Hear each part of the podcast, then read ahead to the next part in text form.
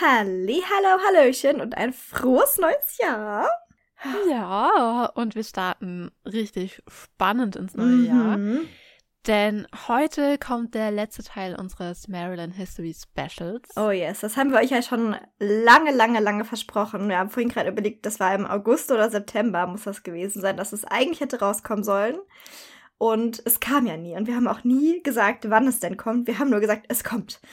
Ja, wir wussten selber nicht so genau.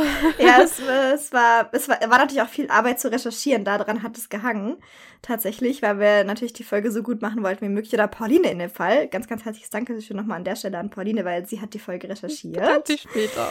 das war wie die Folge wird. äh, nein, also Pauline äh, hat zwischendurch immer mal wieder ein paar Informationen durchgegeben, um natürlich auch die mal wieder ein bisschen hin und her zu bouncen und zu gucken, macht das überhaupt Sinn? Und gemessen an dem, was ich bis jetzt weiß, wird es eine sehr gute Folge. ja, hoffe ich auch. Also eins vorweg möchte, also ich möchte kurz eins vorweg noch sagen, dass diese Folge meiner Meinung nach wirklich für jeden geeignet ist. Also mhm. Also auch für alle, die schon sehr viel über ihren Tod wissen, aber auch für alle, die sich bisher damit noch gar nicht befasst haben und für alle mittendrin. Also meiner Meinung nach ist da echt für alle was dabei, denn meiner Meinung nach haben wir heute auch ein paar Informationen, die sonst eigentlich nirgendwo vorkommen. Deshalb seid gespannt und ich bitte euch, seid offen für alles, für alle Möglichkeiten. Dieser Fall ist so komplex, das ist der Wahnsinn. Also wir versprechen, äh, wir sprechen hier von versehentlichem Unfalltod bis hin zu Auftragsmord der CIA wegen irgendwelchen Aliens. Also das Spektrum der Möglichkeiten ist sehr groß. Ja. Also seid offen. Ich weiß, viele Theorien klingen im ersten Moment sehr weit hergeholt. Und ich meine, Magda kennt mich. Ich halte von Verschwörungstheorien gar nichts. Mhm. Ich bin nicht dafür zu haben. Aber in diesem Fall muss ich echt sagen, muss man wirklich offen sein für alles, weil da ist, das ist einfach sehr, ja. sehr komplex. Es ist so ein komplexer Fall, dass selbst Pauline in den letzten paar Wochen so oft ich weiß nicht, so oft habe ich Pauline noch nie sagen hören, oh mein Gott, ich glaube ja nicht an Verschwörungstheorien, aber. aber. Vielleicht waren es doch die Aliens. Nein. Nein. Aber ja, es ist ein sehr komplexer Fall. Oh ja, und das muss man natürlich auch noch kurz vorweg sagen. Ich habe mir Mühe gegeben, alle Quellen zu überprüfen und und auch so das Wichtigste zusammenzutragen. Aber auch ich bin nicht fehlerfrei. Und in diesem Fall ist es wirklich fast unmöglich, alles richtig, also weil es einfach auch ganz oft an so Einzelpersonen hängt. Mhm. Und der kann man dann halt glauben oder nicht glauben. Das macht es in dem Fall sehr, sehr schwierig. Und diese Folge ist nur mein derzeitiger Wissensstand. Also ich habe jetzt viele Monate sehr intensiv recherchiert, aber trotzdem ist es nur mein derzeitiger Wissensstand und kann sein, dass ich in ein paar Monaten nochmal über eine Info stolpere, die alles nochmal ganz anders aussehen lässt. Das nur kurz vorweg. Also ich lege mich hier auf nichts fest. alles, was ich sage, entspricht schon der Wahrheit, aber du Kann und wird gegen dich verwendet werden. Nein. also alle Aussagen ohne Gewehr. so, das wollte ich nur noch mal kurz festhalten. Falls das FBI zuhört, ich sage nicht, dass es so ist. Ich sage nur, es könnte so sein. Man könnte also, annehmen, dass es so gewesen sein könnte. Genau. Mit fünf Konjunktiven. Aber äh, jetzt noch kurz zum Ablauf, denn die Geschichte ist wirklich sehr komplex und ich habe mir sehr langen Kopf zerbrochen, wie man sie am besten erklären kann, ohne dass wir alle Migräne bekommen. Ich glaube, wir werden zwar trotzdem am Ende alle Migräne haben und es wird trotzdem verwirrend, aber ich will mein Bestes geben und ich habe jetzt beschlossen, ich werde es so machen. Ich werde euch erstmal den offiziellen Ablauf von Marilyns letztem Tag und ihrer Nacht, ihrer Sterbenacht, ihrer Todesnacht erzählen. Unkommentiert, einfach so, wie es im Polizeibericht steht. Das ist der offizielle Ablauf. Und dann werden wir Person für Person durchsprechen, wer was sagt, warum die Person das sagt und die Theorien, was passiert sein könnte, ein bisschen mhm. durchsprechen. Das nur kurz zum Ablauf, damit ihr wisst, was euch in den nächsten zwei Stunden erwartet. Also, schnappt euch am besten Stift und Zettel und mhm. macht euch Notizen, denn diese Geschichte ist sehr verwirrend. Und das meine ich nicht nur so, macht's am besten wirklich. Schreibt euch alle Namen auf und ja, dann werdet ihr besser durch diese Folge kommen. Schaltet eure Columbo-Spürnase ein. Oh ja, und wir haben später sogar noch einen Columbo-Moment. Also da habe ich gestern noch lange mit meiner Mama noch uh. debattiert, wo ich so meinte, ey, das ist voll der Columbo-Moment. Und sie so, ja, also ich meine, das ist auch Agatha Christie-Moment, aber you know what I mean. Okay, jetzt kommen wir erstmal zum offiziellen Ablauf der Geschehnisse. Unkommentiert, so wie die Polizei und alle anderen sich darauf geeinigt haben, warum auch immer. Also, am 4. August 1962 war Marilyn in ihrem Haus in Brentwood. Bei ihr waren morgens ihre Haushälterin Eunice Murray und Pat Newcomb. Pat war Marilyns Pressesprecherin und gute Freundin. Morgens bekam Marilyn dann auch noch Besuch eines Fotografens, denn die beiden wollten über die Möglichkeit sprechen, dass ihre Bilder erneut im Playboy erscheinen könnten. Mittags irgendwann kam es dann zu Streit mit Pat. Warum ist nicht ganz klar. Also Pat hat wohl mal gesagt, ja, irgendwie sie war krank und hat dann schlecht geschlafen und Marilyn kann ja auch immer schlecht schlafen und irgendwie ist es dann zum Streit gekommen und pipapo. Aber warum es zum Streit kam, ist nicht ganz klar, aber wir wissen, es gab auf jeden Fall einen Streit. Um circa 16.30 Uhr kommt dann Dr. Greenson, Marilyns Psychiater, zu ihr nach Hause für Therapie. Und er fordert dann Pat aufzugehen. Er verlässt Marilyns Haus circa um 19 Uhr und zwischen 19, 1915, irgendwann dann, telefoniert Marilyn mit Joe DiMaggio Jr., also dem Sohn ihres Ex-Mannes, weil mit dem hat sie immer noch eine sehr gute Bindung. Irgendwann dann zwischen halb acht, acht und halb neun telefoniert sie noch zweimal. Einmal mit Dr. Greenson und einmal mit Peter Lawford. Das war der, also über den haben wir auch schon in History Specials gesprochen. Das war der Schwager von den Kennedy-Brüdern. Genau, mit dem hat sie an dem Abend auch noch telefoniert. Also das ist so der offizielle Ablauf, auf den man sich irgendwie geeinigt hat, des Tages. Kommen wir jetzt zur Nacht. Circa um 3.25 Uhr erwachte die Haushälterin Eunice Murray und hatte einfach ein komisches Gefühl und ist deshalb zu Marilyns Zimmer gegangen und sah, dass in Marilyns Zimmer Licht brannte. Sie klopfte an der Tür, weil sie sich Sorgen machte, bekam aber keine Antwort und konnte auch nicht zu ihr, weil die Tür verschlossen war. Sie rief dann Dr. Greenson an, der ja immer auf Schnellwahltaste bei denen war und auch ums Eck wohnte. Und dieser riet ihr dann, um das Haus rumzugehen, also in den Garten zu gehen und durch das Fenster nach dem Rechten zu gucken. Diesem Vorschlag kam Eunice Murray dann auch nach und sah Marilyn nackt und regungslos im Bett liegen. Mr. Greenson kam dann sofort und schlug das Fenster ein, um so eben Zutritt zum Zimmer sich zu erschaffen, äh, erlangen. Sie entdeckten dann eben Marilyn nackt und leblos im Bett mit Telefonhörer in der Hand. Sie rufen dann Dr. Engelberg an, das ist Marilyns Hausarzt. Dieser kommt und stellt um 3.50 Uhr Marilyns Tod fest. Um 4.15 Uhr wird dann die Polizei angerufen und diese kommt dann und fängt an zu ermitteln oder auch nicht. Mhm. Und das ist erstmal der offizielle Ablauf der Nacht. Bei dem sich schon, also ich finde, selbst im offiziellen Ablauf sind schon ganz schön viele Lücken und ganz schön viele Weiß ich nicht. Ja, da stimmt gar nichts. Nee. Also das kann ich euch jetzt schon sagen, da stimmt nichts. Aber okay. Also wenn ihr jetzt zum Beispiel mal den Wikipedia-Eintrag über den Todesfall Marilyn Monroe, Monroe, euch durchlest, wäre das jetzt zum Beispiel auch der offizielle Ablauf. Mhm. Aber wie gesagt, da stimmt nichts. So, auf jeden Fall klingelt dann circa um Viertel nach vier bei der Polizei das Telefon und die Polizei kommt dann auch zu Marilyns Haus in Brentwood. Der erste Polizist, der am Tatort ankam, ist die Person, über die wir jetzt als allererstes sprechen werden. Das ist ein Mann namens Jack Clemens. Ich sage euch auch hier wieder erstmal, was er über die Nacht aussagt und dann ordnen wir das danach ein bisschen ein. Also, Jack Clemens sagt, er sei in Marilyns Haus angekommen, relativ schnell, und habe sofort ein seltsames Gefühl gehabt. Also er habe sofort gemerkt, irgendwas stimmt hier nicht. Anwesend waren in dem Moment die Haushälterin Eunice Mary, Dr. Greenson und Dr. Engelberg. Er unterhielt sich dann mit den drei und war ziemlich schnell sehr verwirrt. Also sofort ist ihm aufgefallen, dass die drei erstmal gesagt haben, ja, sie haben Marilyn circa um Mitternacht gefunden. Und dann war er halt verwirrt und hat gefragt, ja, aber, aber jetzt ist ja schon halb fünf, was habt ihr denn so lange gemacht? Warum habt ihr die Polizei nicht angerufen? Und dann meinten sie, naja, weißt du, das ist ein großer Star, wir mussten ja erstmal den Anwalt anrufen, den PR-Manager anrufen, bla bla bla. Und laut Jack Clemens haben dann die Anwesenden schon auch gemerkt, oh, das kommt jetzt nicht so gut an bei den Polizisten. Und als danach dann die anderen Polizisten angekommen sind und die beiden, äh, die drei ebenfalls verhört haben, haben sie ihre Aussage geändert und haben gesagt, ja, wir haben sie vor einer Stunde ungefähr gefunden. Mhm. Und das fand er natürlich sofort komisch, dass sie ihre Aussage ändern. Dann fiel ihm anscheinend sofort auf, dass neben Marilyns Bett auf dem Nachttisch sehr, sehr viele Tablettendosen standen und diese Fotos gibt es ja auch. Also die könnt ihr euch auch anschauen, die Tatortfotos.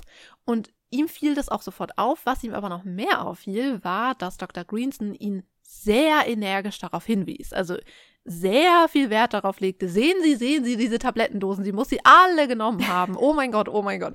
Also das ist ihm anscheinend sehr eindrücklich aufgefallen. Was ihm ebenfalls auffiel, dass sich im Zimmer kein Wasserglas befand.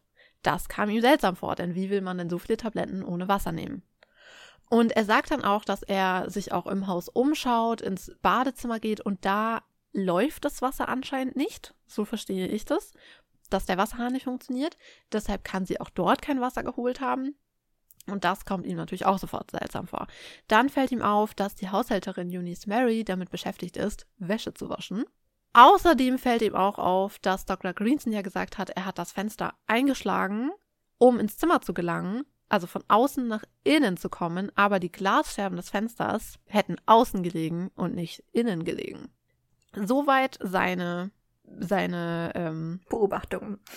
Beobachtungen, genau, danke schön. und ich muss sagen, Jack Clemens Aussagen waren für mich immer absolut glaubwürdig und ich wette, dass die meisten von euch, die jetzt gerade diese Folge hören, die sich schon mal mit Marilyns Tod beschäftigt haben, diese Aussagen auch schon unzählige Male gehört haben. Ja, und ich meine, warum sollte man einem Polizeiofficer auch nicht glauben? Es macht ja, also würde man ja erstmal gar nicht naja, drauf gut. kommen, dass er. Ja, das ist halt das Ding. Also für mich waren die Aussagen halt immer glaubwürdig, weil sie in jeder Doku, in jedem Buch, mhm. in jeder Podcast-Folge, sie kommen überall vor.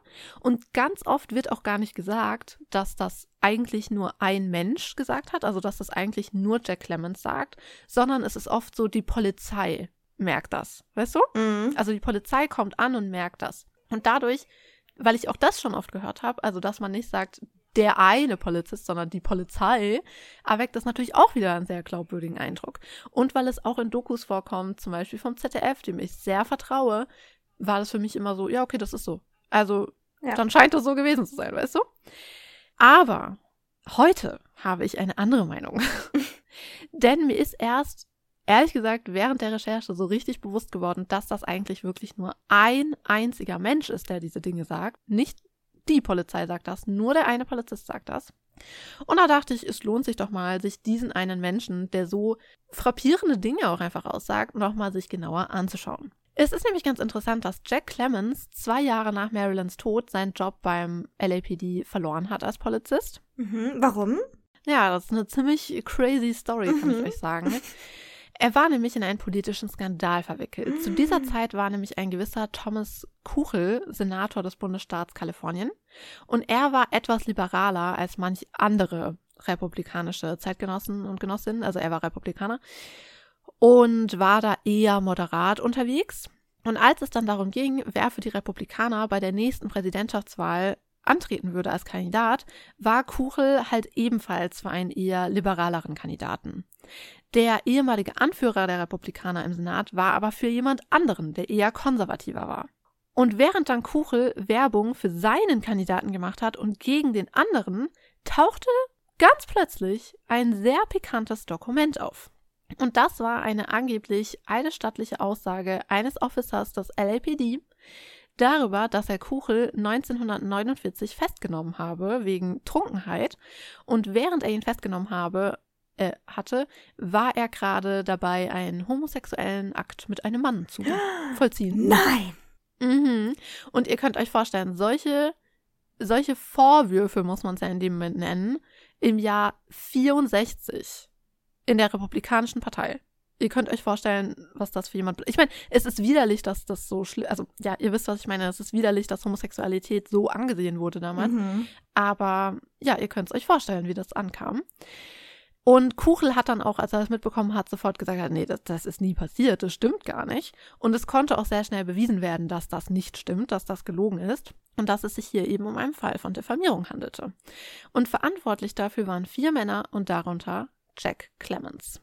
Und dafür mussten sich diese vier Männer natürlich auch vor Gericht verantworten, weil das ist ja, also das, weißt du, die behaupten ja nicht nur irgendwas, sondern haben ja ein eidesstattliches, eine eidesstattliche Versicherung abgegeben. Die haben ein Dokument gefälscht. Mhm. Also eigentlich eine ziemlich üble Story. Und die Anklage gegen Jack Clemens wurde dann aber fallen gelassen, weil er freiwillig seinen Job dann hat fallen lassen. Also er hat freiwillig gekündigt und deshalb ja, wurde die Anzeige gegen ihn fallen gelassen. Aber ich finde das eine ziemlich krasse Story und ich finde es ziemlich krass, dass das nie irgendwo vorkommt. Also ich habe das noch nie gehört nee. in irgendeiner Doku oder sonst was. Und weißt du, klar kann es sein, dass er in dem Fall lügt und in Marilyns Fall die Wahrheit sagt. Das kann absolut sein. Aber ich finde, es sagt schon einiges über seinen Charakter aus. Mhm. Wirft auf jeden Fall kein gutes Licht auf ihn und auch auf seine Aussagen. Gar nicht, weil ich meine, er hat ja nicht nur irgendwo gelogen, weil jeder Mensch lügt, wie Dr. House zu sagen pflegte. Aber er hat ja nicht nur einfach gelogen, sondern er hat ja eine richtige Intrige gesponnen. Mhm. Und das finde ich schon eine ganz schön krasse Nummer. Und für mich legt das außerdem auch den Verdacht nahe, dass Jack Clemens irgendwelche Verbindungen zur Politik hat. Denn warum sollte er sich sonst in einen politischen, äh, in eine politische Sache so einmischen? Weißt du, was ich meine? Ja. Also diesen Skandal wollte ich auf jeden Fall mit reinbringen, weil mir, also es war mir echt wichtig. Aber jetzt kommen wir nochmal zu den Aussagen, die er über Marilyns Todesnacht macht. Denn auch hier gibt es einfach Ungereimtheiten. Also zuerst mal das mit dem Wasserglas. Ich habe das jetzt schon so oft gehört. Für mich war das Fakt, da steht kein Wasserglas. Dann habe ich einen Artikel gelesen und darin geht es darum, dass da sehr wohl ein Wasserglas ist. Und ich sag euch Leute, dieser, also ich kann es jetzt nicht mehr nicht sehen. Verstehst du? Mhm. Fast 30 Jahre, okay, ich bin noch keine 30, aber fast 30 Jahre bin ich durch die Welt gelaufen mit dem Gedanken, da war kein Wasserglas. Und auch bei den Tatortfotos, ich habe immer gedacht, nee, da ist kein Wasserglas. Und jetzt habe ich es gesehen und kann es nicht mehr nicht sehen. Mhm. Denn es gibt ja dieses eine Tatortfoto von ihrem Nachttisch und daneben steht so ein schwarzes Gefäß und ich habe einen Artikel gelesen und da geht es darum, dass es halt einen Sammler gibt, der sehr viele Stücke von Marilyn erworben hat, unter anderem eine mexikanische Glassammlung. Eigentlich gehören dazu zwölf Gläser, er hat aber nur elf, weil das zwölfte verschollen ist. Mhm. Und er denkt halt, dass das das Glas ist. Und ganz ehrlich, Leute, ich glaub's auch, weil wenn ihr mal genau hinschaut, dann sieht man sogar, dass das durchsichtig ist und dass sich da irgendwas drin befindet. Also, seit ich jetzt mit dem Gedanken darauf geblickt habe, dass das ein Glas ist, sehe ich das auch nur noch als Glas. Mhm. Also, ich bin felsenfest überzeugt, das ist ein Wasserglas. Ja. Mir ist es auch noch nie vorher aufgefallen, dieses Glas, weil, und das fand ich auch sehr merkwürdig, dass man häufig, wenn man diese Bilder sieht von dem Nachttisch, sieht man nur die rangezoomte Version. Also nur das, was direkt neben Marilyns Gesicht sozusagen ist. Und das Wasserglas, das steht auf dem Boden neben dem Bett. Ja, stimmt, das sieht man gar nicht auf allen Fotos. Ja. Es ist sehr, sehr, sehr seltsam. Ich mein, ganz ehrlich, sei es wie es sei, auch wenn es kein Wasserglas ist. Weißt du, sagen wir, da steht kein Wasserglas. Ja gut, auch das ist jetzt für mich nicht, also ehrlich gesagt ist das für mich jetzt nicht der Schlüssel zur Geschichte, das mit dem Wasserglas. Aber ich persönlich glaube, dass da ein Wasserglas steht. Mhm. Und ich bin mal gespannt, wenn ihr euch die Fotos anschaut, was ihr seht. Ja. Weil ich gebe zu, kann absolut sein, dass ich jetzt auch gerade geleitet bin davon, dass ich das mit dem Blickwinkel betrachtet habe. Es ist mir ja die letzten fast 30 Jahre auch nicht aufgefallen. Aber naja. Dann kommen wir zu einem Punkt, der hat uns die letzten Wochen sehr beschäftigt. Ja. Und den finde ich wirklich, wirklich wichtig. Er sagt, er kam und während er sich mit den Leuten unterhalten hat, ist ihm sehr extrem aufgefallen, dass Eunice Mary, die Haushälterin, die Wäsche gewaschen hat. Ich habe mir nochmal alle möglichen Interviews mit ihm angeschaut, gelesen, was er wirklich sagt. Ob sie sagt, die Wäsche machen oder Waschmaschine bedienen. Und er sagt eigentlich schon Waschmaschine. Also das sagt, also er sagt mal so, mal so, aber in den meisten Quellen sagt er schon, er, sie hätte die Waschmaschine benutzt. Und das macht auch nur, also es macht auch nur so Sinn, weil er sagt meistens, dass er nicht weiß, was sie gewaschen hat. Und wenn er sie dabei beobachtet, wie sie die Wäsche macht, sieht er ja, was sie wäscht. Mhm. Weißt du, was ich meine? Also auch so, es ergibt eigentlich nur mit der Waschmaschine Sinn. Und das fand er sehr seltsam. So, jetzt haben wir die letzten Wochen damit verbracht, herauszufinden, ob Marilyn Monroe eigentlich eine Waschmaschine besessen hat. Was man so tut über die Feiertage, nicht wahr?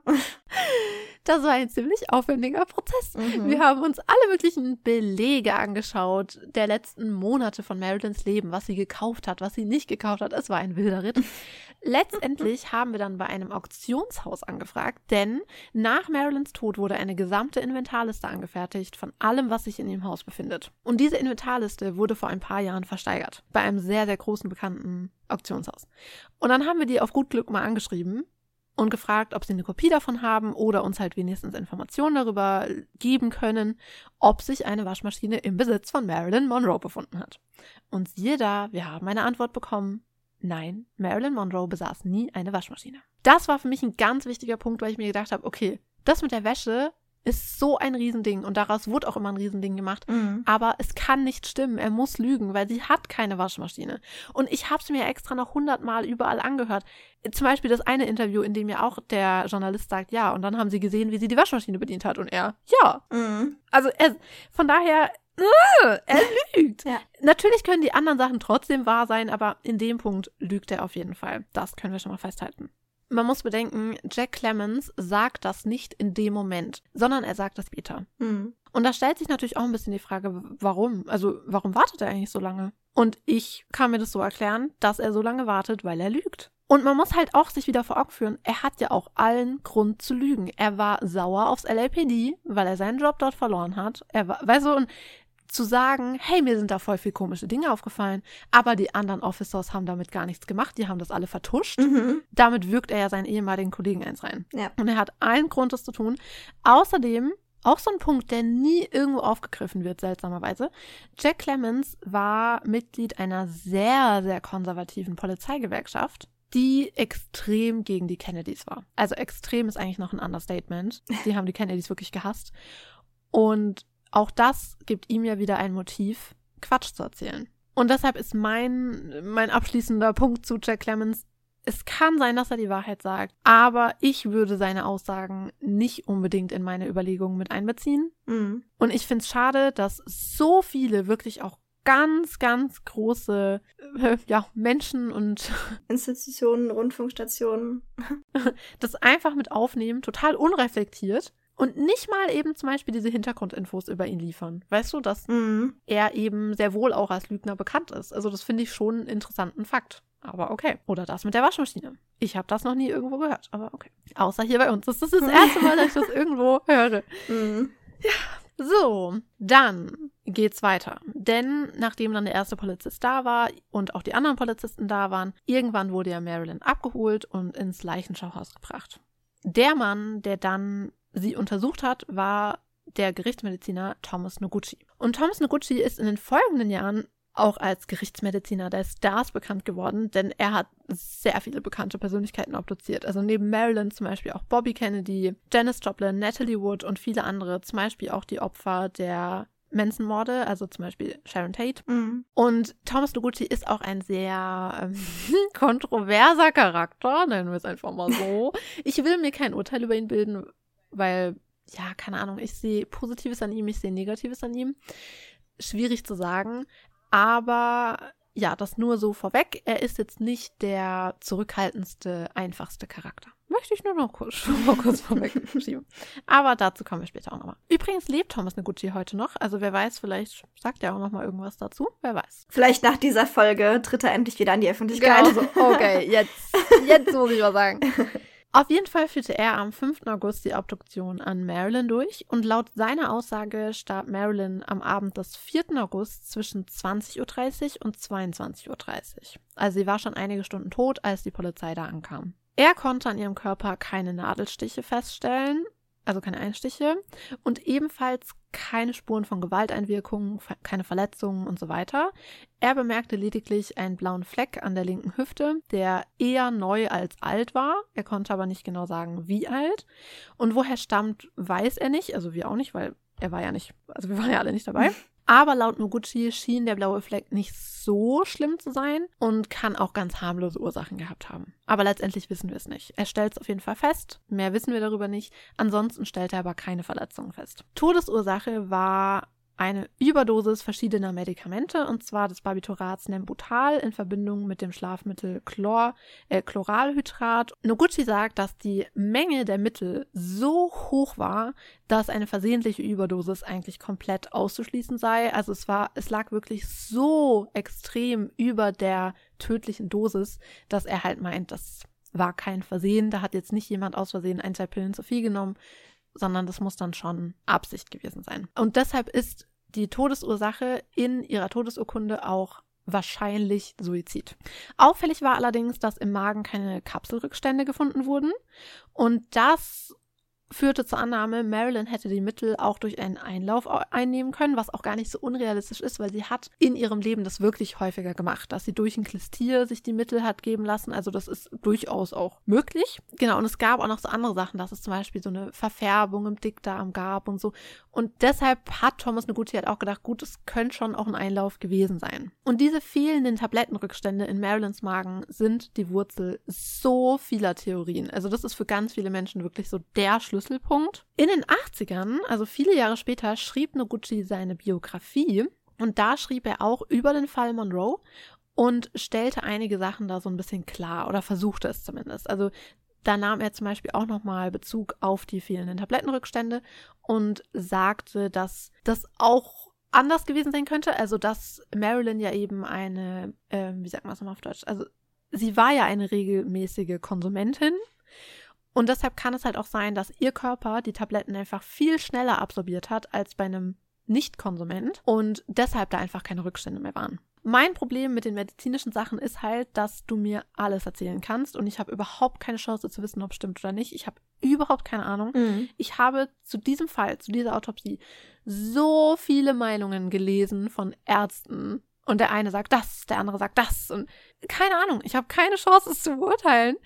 Deshalb solltet ihr da mehr Einblick haben, mehr Ahnung haben als ich. Das ist übrigens nicht schwer, da mehr Ahnung und Verständnis haben als ich. Ich hatte in Bio-Leistungskurs, äh, ich glaube, vier Punkte.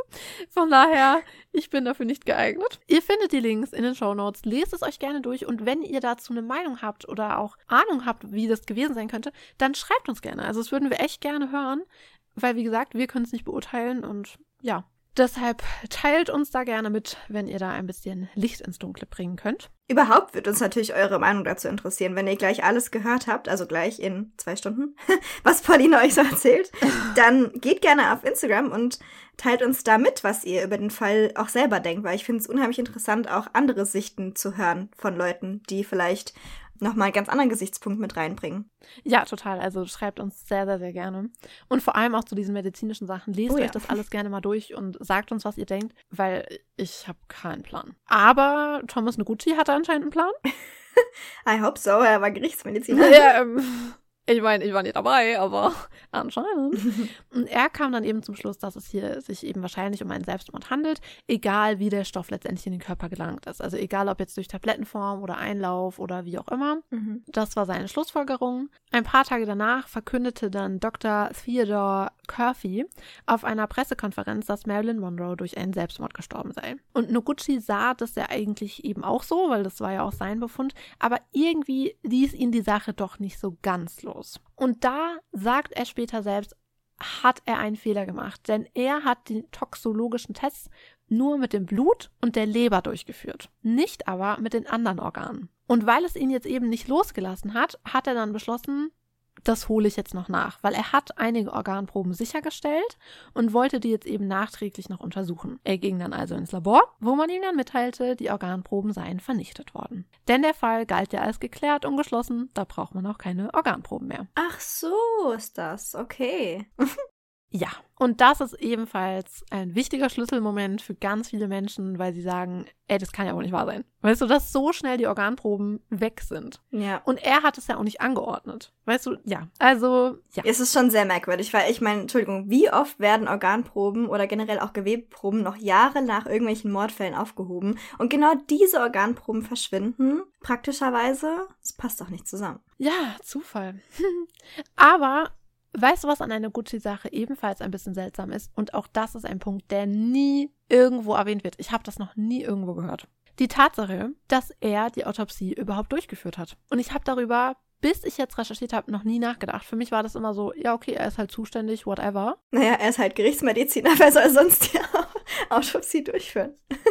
ja, aber wie gesagt, mir kam das nie seltsam vor, jetzt aber schon, denn ich habe ein Interview mit ihm gelesen, in dem er über die Autopsie berichtet mhm. und er sagt, er sei an dem Morgen zur Arbeit gekommen und ihm wurde mitgeteilt, dass er gleich eine Autopsie an einer Frau durchführen würde, die vermutlich an einer Überdosis gestorben sei, also vermutlich Selbstmord. Das wurde ihm gleich von vornherein gesagt, was ich auch sehr gut finde. Mhm. Als er dann erfuhr, dass es sich dabei um Marilyn Monroe handelte, war er etwas verwundert. Denn Noguchi war zwar ein Mitarbeiter dort, also er war Gerichtsmediziner und war anscheinend halt auch der Gerichtsmediziner, der an dem Tag Dienst hatte.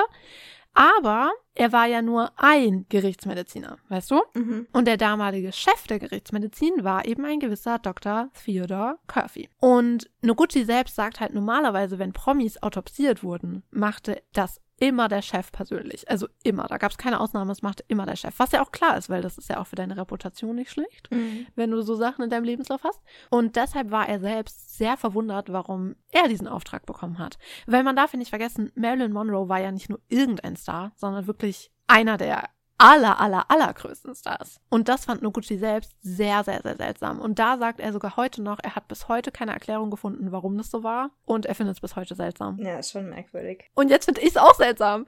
Obwohl ich es eigentlich gar nicht so seltsam. Ich habe eine Erklärung für mich persönlich dafür, denn sagen wir, da sollte wirklich was vertuscht werden. Und ich weiß, Vertuschung klingt immer gleich so, oh. aber sagen wir, dass halt wirklich Leute kein Interesse dran hatten, dass da groß rumgeforscht wird, sondern dass es einfach schnell abgehakt wird, das Selbstmord und so weiter. Sagen wir, das war so dann ist es ja wesentlich besser, irgendeinen Mitarbeiter zu nehmen und nicht den Chef, weil ich kann mir halt auch vorstellen, dass der Chef sich denkt, ey, ich will mir nicht die Hände schmutzig machen, mhm. weißt du? Ja, weil ich mir dann auch denken würde als Chef, wenn das rauskommt, dass ich diese Arbeit gemacht habe und das so mitgeholfen habe zu vertuschen, ist die Karriere halt auch vorbei, ne? Total. Und deshalb, deshalb finde ich das eigentlich, passt das eigentlich zu dem, was ich eh schon denke. Das klingt immer so blöd, weil das klingt, als hätte man halt so eine Story im Kopf und will eigentlich nur die passenden Beweise finden. So Wir wollen eigentlich einfach nur belegen, dass es wirklich Mord war. Um was anderes geht es uns Genau, eigentlich. und zufällig passen halt die ja. Details alle dazu. Nee, aber ich finde, ich fand das interessant und das ist so ein Fakt, der irgendwie auch nie irgendwo vorkommt und ich bin drüber gestolpert und dachte, ah, spannend, seltsam. Also ich finde es halt immer interessant, wenn Dinge also wenn Muster so durchbrochen werden, mhm. weißt du? Und da dann so Zufälle auftauchen und dann so viele Zufälle auf einmal. Ich wollte gerade sagen, weil es sind ja wirklich, wirklich viele Zufälle, die bei diesem Fall zusammengekommen sind. Total. Und ich meine, ich vertraue dem Noguchi dahingehend schon, weil der Noguchi ist einer, der nicht unbedingt diese Theorien so fördern möchte. Er macht es zwar manchmal, aber er möchte es eigentlich gar nicht so. Mhm. Und wenn er dann selbst sagt, ja, das ist komisch, dann glaube ich ihm das. Ja, also das ist ein sehr interessanter Punkt, den ihr ebenfalls noch nie gehört habt. Nur bei Weiber weg. Nein. ähm, genau. Was Noguchi über Marilyns Tod denkt, ist nicht so hundertprozentig klar. Denn einerseits hat er in den letzten 60 Jahren immer wieder gesagt, dass er den Tod für einen Selbstmord hält. Mhm. Allerdings hat er im Verlauf der Jahrzehnte auch mehrmals dafür plädiert, die Untersuchungen nochmal aufzunehmen. Also seine Einstellung ist da ein bisschen ambivalent, würde ich sagen. Manche glauben, das kommt daher, weil er halt Aufmerksamkeit will, weil ich habe ja vorhin schon gesagt, er ist schon so, er ist kein stiller, zurückhaltender Wissenschaftler. Weißt du, was ich meine? Mhm. Also er ist schon einer, der das Rampenlicht jetzt nicht ganz so schlecht findet. Aber das kann man ja übergefühlt jeden sagen, der in diesem Fall involviert ist. Also. Ja, absolut. Und klar, der Marilyn-Fall ist sehr groß natürlich, aber weißt du, man darf halt nicht vergessen, das war ja nicht der einzige Fall seiner Karriere. Mhm. Also der Mann hat durchaus noch ein paar andere interessante Dinge zu erzählen. Also worüber ja sehr viel zum Beispiel geredet wird bei Thomas Noguchi ist der Bobby Kennedy-Fall, mhm. weil er da ja so ziemlich interessante Untersuchungen durchgeführt hat, die nahelegen, dass es halt entweder anders war, als man sagt, oder dass es einen zweiten Schützen gibt. Also das wissen wir hauptsächlich von Thomas Noguchi. Das ist sehr, sehr, sehr spannend. Also ich glaube, jeder, der sich mit Bobby Kennedy schon mal beschäftigt hat, wird es wissen, was ich meine. Das ist das mit den Schweineköpfen. Mhm. Wenn nicht, kann ich euch eine Info in den Show, äh, eine Doku in den Show Notes verlinken. Das ist sehr, sehr spannend. Und genau deshalb meine ich, also der Mann hat durchaus auch andere interessante Themen, über die er reden könnte. Es muss nicht Marilyn sein. Aber ich persönlich glaube, dass es vielleicht auch an der Aufmerksamkeit liegt.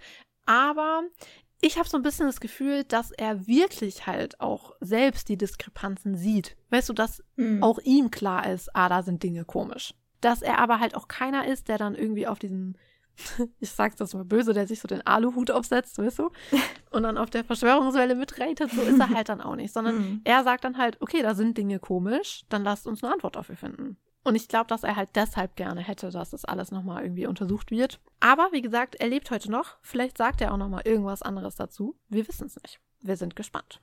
Jetzt gehen wir aber zu einer anderen sehr spannenden Person, die ebenfalls bei der Autopsie anwesend war.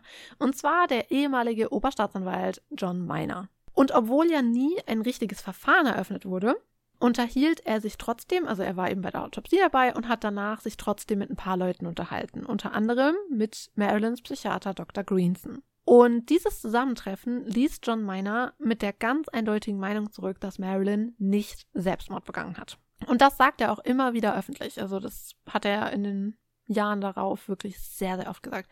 Warum und wieso er zu dieser Einschätzung kam, verriet er leider damals nicht. Mittlerweile wissen wir es, darüber reden wir auch gleich. Damals verriet er es nicht. Aber ich dachte, bevor wir darüber sprechen, warum und wieso John Miner denkt, es war kein Selbstmord, können wir den Zeitpunkt nutzen, kurz mal über Selbstmord zu sprechen. Denn in der offiziellen Todesurkunde steht ja wahrscheinlich Selbstmord. Und es gibt ja super viele Berichte darüber, dass Marilyn total deprimiert war, weil sie von Fox gefeuert wurde, weil sie alt wurde, also alt mit 36, angeblich alt wurde und Angst hatte, weißt du, jetzt ist so ihre Zeit in Hollywood mhm. vorbei. Mhm und dass keiner mehr Interesse an ihr hat und dies und das und ihr Liebesleben war so chaotisch und so weiter und so fort. Das hört man ja immer wieder. Interessant zu erwähnen finde ich, dass sehr viele Menschen, also eigentlich alle Menschen, die Marilyn wirklich nahestanden, hinterher sagen, nee, das war kein Selbstmord, das können sie sich nicht vorstellen. Das finde ich sehr, sehr, sehr spannend, mhm. weil die sie ja wirklich, also wir kennen sie ja letztendlich nicht, aber diese Menschen kannten sie und die sind eigentlich durchweg der Meinung, nee, das kann nicht sein.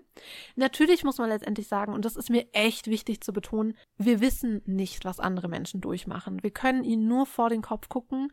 Wir haben keine Ahnung, wie sich Menschen wirklich fühlen. Und nur weil alle Menschen denken, sie war glücklich, kann sie trotzdem sehr unglücklich gewesen sein. Das ist mir echt wichtig, das zu betonen. Allein schon, weil ich immer denke, schaut aufeinander, wirklich achtet aufeinander, seid nett zueinander, weißt du, was ich meine? Mhm. Schaut, wie es den anderen geht, weil ihr wisst nicht, was sie wirklich durchmachen. Und das sehe ich halt auch bei Marilyn so. Letztendlich wissen wir nicht, wie unglücklich oder glücklich sie wirklich war. Ja. Also das finde ich einen wichtigen Punkt. Aber trotzdem möchte ich diese Story der unglücklichen Marilyn nochmal kurz ein bisschen entkräften, weil das stimmt so einfach nicht. Darüber haben wir auch in den History, Special, hä? History Specials schon gesprochen. Ja, Fox hat sie gefeuert, aber hat ja auch schnell gemerkt, das war ein Fehler. Sie wurde wieder eingestellt, sogar mit mehr Geld als vorher, mit besseren Konditionen als vorher. Sie hatte viele andere Filmprojekte vor sich und vor allem ein Filmprojekt, das ihr sehr, sehr, sehr wichtig war. Denn in den History Specials haben wir auch erzählt, dass Marilyns ganz großes Vorbild Jean Harlow war. Mhm. Und sie wollte ein Biopic über Jean Harlow drehen. Diese Verhandlungen dafür standen jetzt ganz kurz bevor. Also ich glaube sogar in der Woche nach ihrem Tod wollte sie sich mit Jean Harlows Mutter nochmal treffen und das alles durchsprechen. Also es war wirklich ganz kurz, ja, ganz kurz bevor es soweit war. Und tut mir leid, aber ich kann nicht glauben, dass sie sich umgebracht hat, bevor sie das machen konnte. Mm. Das glaube ich einfach nicht. Tut mir leid, aber ich glaube es einfach nicht. Also von daher, es stimmt einfach nicht, dass Marilyn in dem Moment so ein unglückliches, armes Ding gewesen ist. Und guck mal, sie hat ja auch kurz vor ihrem Tod einige Fotoshootings gemacht. Zum Beispiel The Last Sitting ist ja sehr bekannt. Mhm. Und die waren ja überall zu sehen. Weißt du, also sie hat ja durchaus gesehen, dass sie noch sehr interessant ist, also dass sie auf sehr viel Interesse stößt. Also sie war ja nicht abgemeldet oder irgendwas. Weißt du, was ich meine? Ja. Und das finde ich halt auch immer komisch, dass die alle das immer so befeuern. Ah, die arme Marilyn hatte nichts mehr zu tun, niemand wollte von ihr was wissen, sie war so unglücklich. Äh, Entschuldigung, sie war gerade erst in allen Zeitschriften mit ihren Bildern mhm. und ein Filmprojekt war gerade da und ein anderes stand kurz bevor. Also, okay. Wenn das die Definition von abgemeldet ist, dann okay. Außerdem, was halt auch ein bisschen seltsam, sage ich einfach mal, ist, waren die Umstände, unter denen sie gefunden wurde. Und da denke ich halt auch, ah, ich glaube nicht, dass es einfach nur in Anführungsstrichen, Anführungsstrichen Selbstmord war, weil sagen wir, sie hätte die Tabletten wirklich genommen. Egal jetzt durch einen Einlauf oder durch oral, ähm, orale Einnahme. Das sind so viele Tabletten. Und zwangsweise kommt da irgendwas raus. Also halt entweder oben oder unten, je nachdem, was du mhm. machst. Und da war ja aber nichts. Also alles war sauber. Sie lag in diesem frisch gemachten Bett. Und sagen wir, sie hat wirklich einfach Selbstmord begangen. Warum werden dann die Spuren so verwischt? Also, ne? Weißt du, was ich meine? Ja. Also irgendwer muss dann ja hinterher irgendwas gemacht haben. Und warum? Ja, ist auf jeden Fall, irgendwas ist auf jeden Fall richtig, richtig fishy an dem ganzen Sache, an der ganzen Sache. Ja, und ich meine, das kann ich noch irgendwie mir erklären, weil sagen wir, sie haben sie wirklich gefunden und haben dann halt wirklich erstmal PR-Team angerufen und pipapo. Kann ja schon sein, dass sie sich dachten, boah, nee, also die lassen wir nicht so liegen, weil da werden ja 100 pro auch Fotos davon gemacht. 100 pro kommt es irgendwie an die Presse, was ja auch genauso passiert Aber ist. Aber wenn, das ist halt das Ding. Sie wurde ja, also so wie sie gefunden wurde, war ja auch kein schöner Anblick. Also wenn man schon die, das Bett dann neu macht, weil man sich denkt, oh, da werden bestimmt Fotos von gemacht, warum dann nur das, weißt du? Also warum hat man sie dann, also klar, weil es ein Tatort war, man kann sie nicht schön herrichten, weil das verwischt die Spuren, aber sie haben ja sowieso die Spuren verwischt, weißt du? Also warum dann da aufhören? Ja, das stimmt.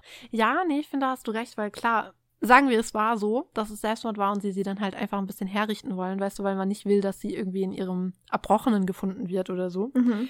Stimmt, warum hat man dann nicht gleich alles ein bisschen schöner gemacht? Weil das Zimmer drumherum ist ja, also da liegen super viele Papiere auf dem Boden. Marilyn an sich ist ja auch in einer sehr komischen, entstellten Pose, also nicht Pose gefunden worden, aber also ja, so wie man halt aussieht, wenn man gerade gestorben ist, ne? Ja, und das, also, wenn man es jetzt so betrachtet, wirklich, also warum, wenn man eh den Tatort zerstört, und das muss ihnen ja auch bewusst gewesen sein, dass sie Spuren verwischen in dem Fall. Also, das war vielleicht auch deren Absicht, wenn man es so sieht. Aber warum dann, warum dann nicht einfach alle Spuren verwischen? Dann, ne, drauf geschissen, verwischt die Spuren, aber mach's dann richtig, bitte. Okay? Ja, das ist komisch. Also, gebe ich ehrlich, das ist super komisch. Und was ich auch immer so einen interessanten Fakt irgendwie finde, dass ja eigentlich alle ihre Freunde sagen, dass Marilyn immer im BH geschlafen hat, weil sie hatte ja immer so Angst vor Hängebrüsten. Und deshalb hat Same. sie immer im BH geschlafen. Ja. genau. Und in der Nacht wurde sie ja aber komplett nackt gefunden. Mhm. Warum trägt sie keinen BH?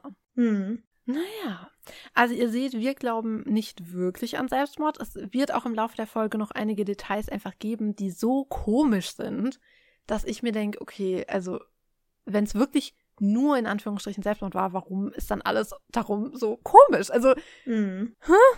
von daher, ihr werdet es später selber sehen. Wir glauben nicht an Selbstmord und John Miner, der Staatsanwalt, eben auch nicht. No way, Jose. Und das sagt er eben auch sehr, sehr häufig. Er sagt aber eben sehr lange nicht, warum das so ist. Er sagt immer wieder nur, er hat sich mit Greenson unterhalten, bla bla bla. Er darf aber nicht sagen, was er gehört hat, weil er hat es ihm versprochen, bla bla bla. Also super, super strange. Das änderte sich aber irgendwann, denn Greenson starb 79 und vor allem nach seinem Tod beschäftigten sich dann sehr viele Menschen mit seiner möglichen Täterschaft. Wie auch ich. Ich war nämlich immer überzeugt, das war Greenson. Angeblich hat er, also hat Meiner dann mit Greensons Witwe Kontakt aufgenommen und sich da die Erlaubnis eingeholt, sein Versprechen zu brechen. Weißt du, weil er nicht mit ansehen konnte, dass der arme Dr. Greenson so schlecht dargestellt wird. Mhm. Und wollte jetzt eben seine Version der Geschichte erzählen. Und das ist dann auch passiert. Und deshalb erzählte er dann, dass er eben mit Dr. Greenson kurz nach Marilyns Tod gesprochen habe. Und da habe der Psychiater ihm Tonbandaufnahmen von Marilyn vorgespielt, die kurz vor ihrem Tod entstanden sind. Und hat ihm aber eben das Versprechen abgenommen, darüber niemals zu reden. Und diese Tonbänder hätten John Miner felsenfest überzeugt, dass Marilyn nicht Selbstmord begangen haben kann. Und er hat sich damals angeblich, also ist echt alles angeblich, weil ich weiß ja auch nicht, wem man glauben kann und wem nicht, sehr ausführliche Notizen gemacht. Und diese Notizen kamen dann irgendwann als gesammeltes Schriftstück halt raus. Das heißt, man kann heute diese Tapes von Marilyn lesen oder als Hörbuch hören. Mhm. Und das könnt ihr gerne mal machen, falls es euch interessiert. Ich muss ehrlich sagen, ich bin ein bisschen irritiert über die ganze Geschichte, denn soweit ich rausfinden konnte, sind in diesen angeblichen Tapes, wie wir sie heute kennen, einige Fehler. Also da sind einige Sachen drin, die so nicht stimmen können. Also dass sie zum Beispiel auch über Leute spricht, die sie begegnet, der sie begegnet ist, die sie aber eigentlich gar nicht kannte und so. Also ja, ich persönlich glaube nicht, dass das, was wir da heute lesen als Tapes, dass das die echten Tapes sind. Das glaube ich niemals. Mhm. Also die echten Tapes, also die richtigen Tapes, gibt's auch nicht mehr. Also die sind verschollen, keiner weiß, wo sie sind, man weiß es nicht. Aber diese Abschriften, die er da rausgegeben hat, ich glaube nicht, dass das die echten Tapes sind. Ich glaube, also meine Meinung ist, und ich erzähle euch das so ausführlich, weil ich glaube, dass diese John Miner Story, das ist für mich ein Schlüssel. Also ich glaube, das ist ein totaler Schlüsselmoment weil ich schon glaube, dass John Miner damals irgendwas gehört hat, das ihn sehr beeindruckt haben muss. Das glaube ich auf jeden Fall. Weil ihr müsst überlegen, das ist der Oberstaatsanwalt, der in Talkshows geht, der Interviews gibt und da sagt, nein, es war kein Selbstmord. Aber ich kann euch nicht sagen, warum ich das weiß, weil ich habe es versprochen. Das ist so Ja. dämlich und so seltsam. Er macht's aber trotzdem und kommt mit dieser Story. Und ich bin halt ein bisschen der Meinung, wenn da nichts dran ist, wenn er nichts gehört hat, wenn das alles eine Lüge war, warum soll er sich dann selbst so zum Deppen machen, weißt du? Mhm. Und auch bei John Miner, das ist dasselbe wie bei Noguchi. John Miner hatte super viele interessante Fälle während seiner Regentschaft, wollte ich gerade sagen. während seiner ähm, Regentschaft. Mir fällt das richtige Wort gar nicht ein. Ihr wisst, was ich meine. Amtszeit? Amtszeit, danke schön. Aber Regentschaft klingt, Klingt auch, klingt auch sehr nett, ja. Weil ich meine, da war ja auch Bobby Kennedy, da waren die Manson-Morde und so. Also Mhm. der hat auch ganz schön viel, worüber er erzählen kann. Weißt du, was ich meine? Mhm. Der muss sich auch nicht an Marilyn Monroe aufhängen. aufhängen. Und das meine ich. Also ich glaube auf jeden Fall, dass er etwas gehört hat, das ihn sehr beeindruckt hat. Ob das jetzt Wort für Wort das ist, was er da heute als Tapes verkauft, das glaube ich nicht. Ich glaube, er hat irgendwas gehört, hat sich auch Notizen wahrscheinlich gemacht und hat dann im Laufe der Jahre, weißt du, hat er ja auch viel gehört und gesehen und Mhm. hat es dann irgendwie so vermischt. Das glaube ich. Ich glaube aber, dass die Kerngeschichte stimmt. Weil sonst macht es für mich keinen Sinn, warum er das so ausführlich erzählen soll, weil er hat ja auch einen Ruf zu verlieren. Mhm. Ja. Aber weißt du, was ich halt so seltsam finde? Und das, dieser Fall macht mich wahnsinnig. Guck mal, da ist jetzt der Staatsanwalt, okay? Mhm. Und er führt diese Unterhaltung mit dem Greenson. Kommt dann zum Schluss, nee, auf keinen Fall war das Selbstmord. In der Todesurkunde steht aber Selbstmord. Und trotzdem wird, trotzdem nimmt er keine Ermittlungen auf, trotzdem wird da nichts gemacht. Mhm. Ich kann das, ich, hä? Wie? Warum? Was, was ist da passiert? Ich verstehe es nicht. Ja, ist super merkwürdig. Es ist total komisch. Aber wir müssen festhalten, er glaubt nicht, also er lebt heute nicht mehr, er hat nicht geglaubt, dass es Selbstmord war. In den späteren Jahren hat er auch immer wieder gesagt, er glaubt, dass es Mord war. Mhm. Also er war da schon sehr, also er war da nicht still, er hat da ziemlich viel gesagt. Wobei ich mich halt trotzdem frage, wenn du so überzeugt bist, warum hast du dann keine Ermittlungen anstellen lassen? Ja. Ich, ich verstehe es nicht. Für mich ist das aber ein ganz wichtiger Schlüsselpunkt mit John Miner, weil ich immer Dr. Greenson als Verdächtigen Nummer eins gehandelt habe. Und dadurch nicht mehr. Weil ich halt immer dachte, sagen wir, Dr. Greenson war wirklich beteiligt an dem Mord oder Unfalltod oder was auch immer, okay? Dann wäre es doch in seinem Interesse, dass das Narrativ des Selbstmordes weiter erhalten bleibt. Also, dass das Bestand hat. Das wäre doch in seinem Interesse, weil er Mhm. will sich ja auch selber schützen. Warum soll er dann dem Oberstaatsanwalt so eindrückliche Tonbandaufnahmen zeigen, die so eindrücklich zeigen, nein, die hat sich nicht umgebracht, weil damit schadet er sich doch selbst. Und deshalb war das für mich ein ganz wichtiger Schlüsselmoment, weil das für mich so war, okay, dann, dann ist Greenson nicht, nicht schuldig, also zumindest nicht hauptschuldig. Also er hat sie nicht umgebracht, glaube ich. Weil sonst würde es für mich keinen Sinn machen. Also dann wäre er ja total dumm. Mhm. Also vielleicht ist er auch dumm, ich habe keine Ahnung. Kann auch gut sein. Menschen sind dumm. Ja, also wer weiß, ich war nicht dabei. Jetzt kommen wir aber zu einer Zeugenaussage. Leute, das ist meine Lieblingszeugenaussage. Das ist das. Also wenn ihr jetzt schon denkt, hä, warum und wieso und was, dann wartet jetzt den nächsten Punkt ab. Weil, oh mein Gott, das ist der beste Punkt in der ganzen Story, weil da einfach nichts Sinn macht. Wir kommen jetzt zu einer sehr wichtigen Person, und zwar Peter Lawford. Das war ja der Schwager von den Kennedy-Brüdern, also er war mit ihrer Schwester verheiratet, mit der Pat. Und in seinem Haus am Strand in LA wurden damals eine Menge Partys geschmissen. Und auf einer dieser Zusammenkünfte soll Marilyn ja eben auch die Kennedys näher kennengelernt haben, so sagt es die Legende. Und dieses Haus soll auch häufig als Liebesnest gedient haben. Oh. Aha. Und am Abend von Marilyns Tod, also am 4. August abends, war sie eigentlich bei den Lawfords zum Essen eingeladen. Und circa um halb acht rief dann Peter Lawford bei Marilyn an, um zu fragen, ob sie jetzt halt noch kommt. Und ihm zufolge war dieses Telefonat sehr, sehr seltsam. Denn laut Lawford sprach Marilyn komplett wir, also sie lallte, konnte kaum reden und war eindeutig unter dem Einfluss von irgendwas. Und sie soll dann gesagt haben, Zitat, Sag Pat Lebewohl, sag dem Präsidenten Lebewohl, sag dir selbst Lebewohl, weil du bist ein netter Kerl. Hm. Und danach soll es stumm gewesen sein, sie hat nichts mehr gesagt und er dachte dann, sie habe aufgelegt. Und er habe dann mehrfach versucht, nochmal anzurufen, bekam aber immer nur das Besetzzeichen. Und er habe, laut eigener Aussage, sofort erkannt, dass irgendwas los ist und hat sich halt sofort Sorgen gemacht. Also er hat sofort gemerkt, da stimmt einfach was nicht. Irgendwas ist nicht okay. Und wäre dann am liebsten gleich zu Marilyn gefahren. Aber er hat dann mit seinem Freund und Agent Milton Evans gesprochen und der hat dann gesagt, nee, nee, nee, du fährst da nicht hin. Weil stell mal vor, du fährst da hin und dann ist Marilyn vielleicht wirklich unter Drogen, Alkohol, whatever. Und das kriegt jemand mit, weißt du, das könnte ja schlechte PR sein. Vielleicht hat er auch gesagt, nee, nee, nee, fahr da bloß nicht hin, weil stell dir vor, die kratzt uns ab. Und jemand findet raus, dass du der Letzte warst, der sie le lebendig gesehen hat. Auch keine gute Bär. Also ich muss sagen, auch hier wieder, so wie ich es auch bei den anderen gemacht habe, ich erzähle euch erstmal, was Peter Lawford sagt und dann erzähle ich euch, warum das absolut keinen Sinn macht und mich wahnsinnig macht. Oh mein Gott, das hält mich nachts wach. Also, auf jeden Fall hat sein Agent und Freund Milton Evans ihm gesagt, nein, Peter, fahr da nicht hin. Und Milton Evans bestätigt das auch später und sagt, ja, das war genau so. Er hat mir gesagt, er will da hinfahren und ich habe gesagt, nein, fahr nicht. Er schlug dann aber vor, einen anderen Freund anzurufen, und zwar Milton Rudin.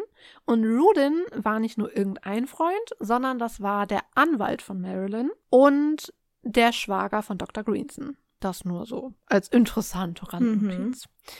Genau. Und Milton Rudin beschloss dann, die Haushälterin anzurufen, also Eunice Murray, weil bei Marilyn konnte man ja nicht mehr anrufen. Also da bekam man ja immer nur das Besetzzeichen. Und deshalb hat dann Milton Rudin bei Eunice Murray angerufen und erreichte sie im Gästehaus, wo ich mich frage, warum hat Peter Lawford das eigentlich nicht auch selber gemacht, aber schon in Ordnung.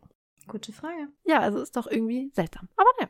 Er erreichte sie dann im Gästehaus und er habe sie dann gebeten, nach Marilyn zu sehen, was sie dann angeblich auch tat.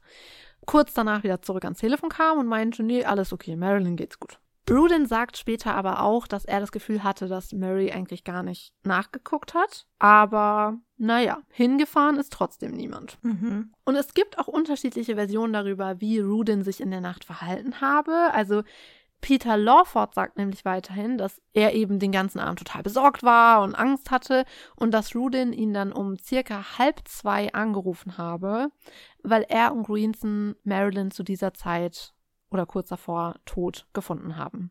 Manchmal hört man aber auch, Rudin war nicht da, er war erst später. Also das ist ein bisschen wir, wir wissen nicht genau, wo wann Rudin war, aber Peter Lawford sagt es halt so, dass er um circa halb zwei einen Anruf bekommen hat von Rudin, dass Marilyn tot ist. So, jetzt kommen wir zu dem Punkt, warum das alles sehr seltsam ist. Wir betrachten es von zwei Seiten, okay? Mhm. Sagen wir, es war so. Sagen wir, es war genau wie Peter Lawford sagt. Er ist zu Hause, er kriegt diesen Anruf und macht sich Sorgen.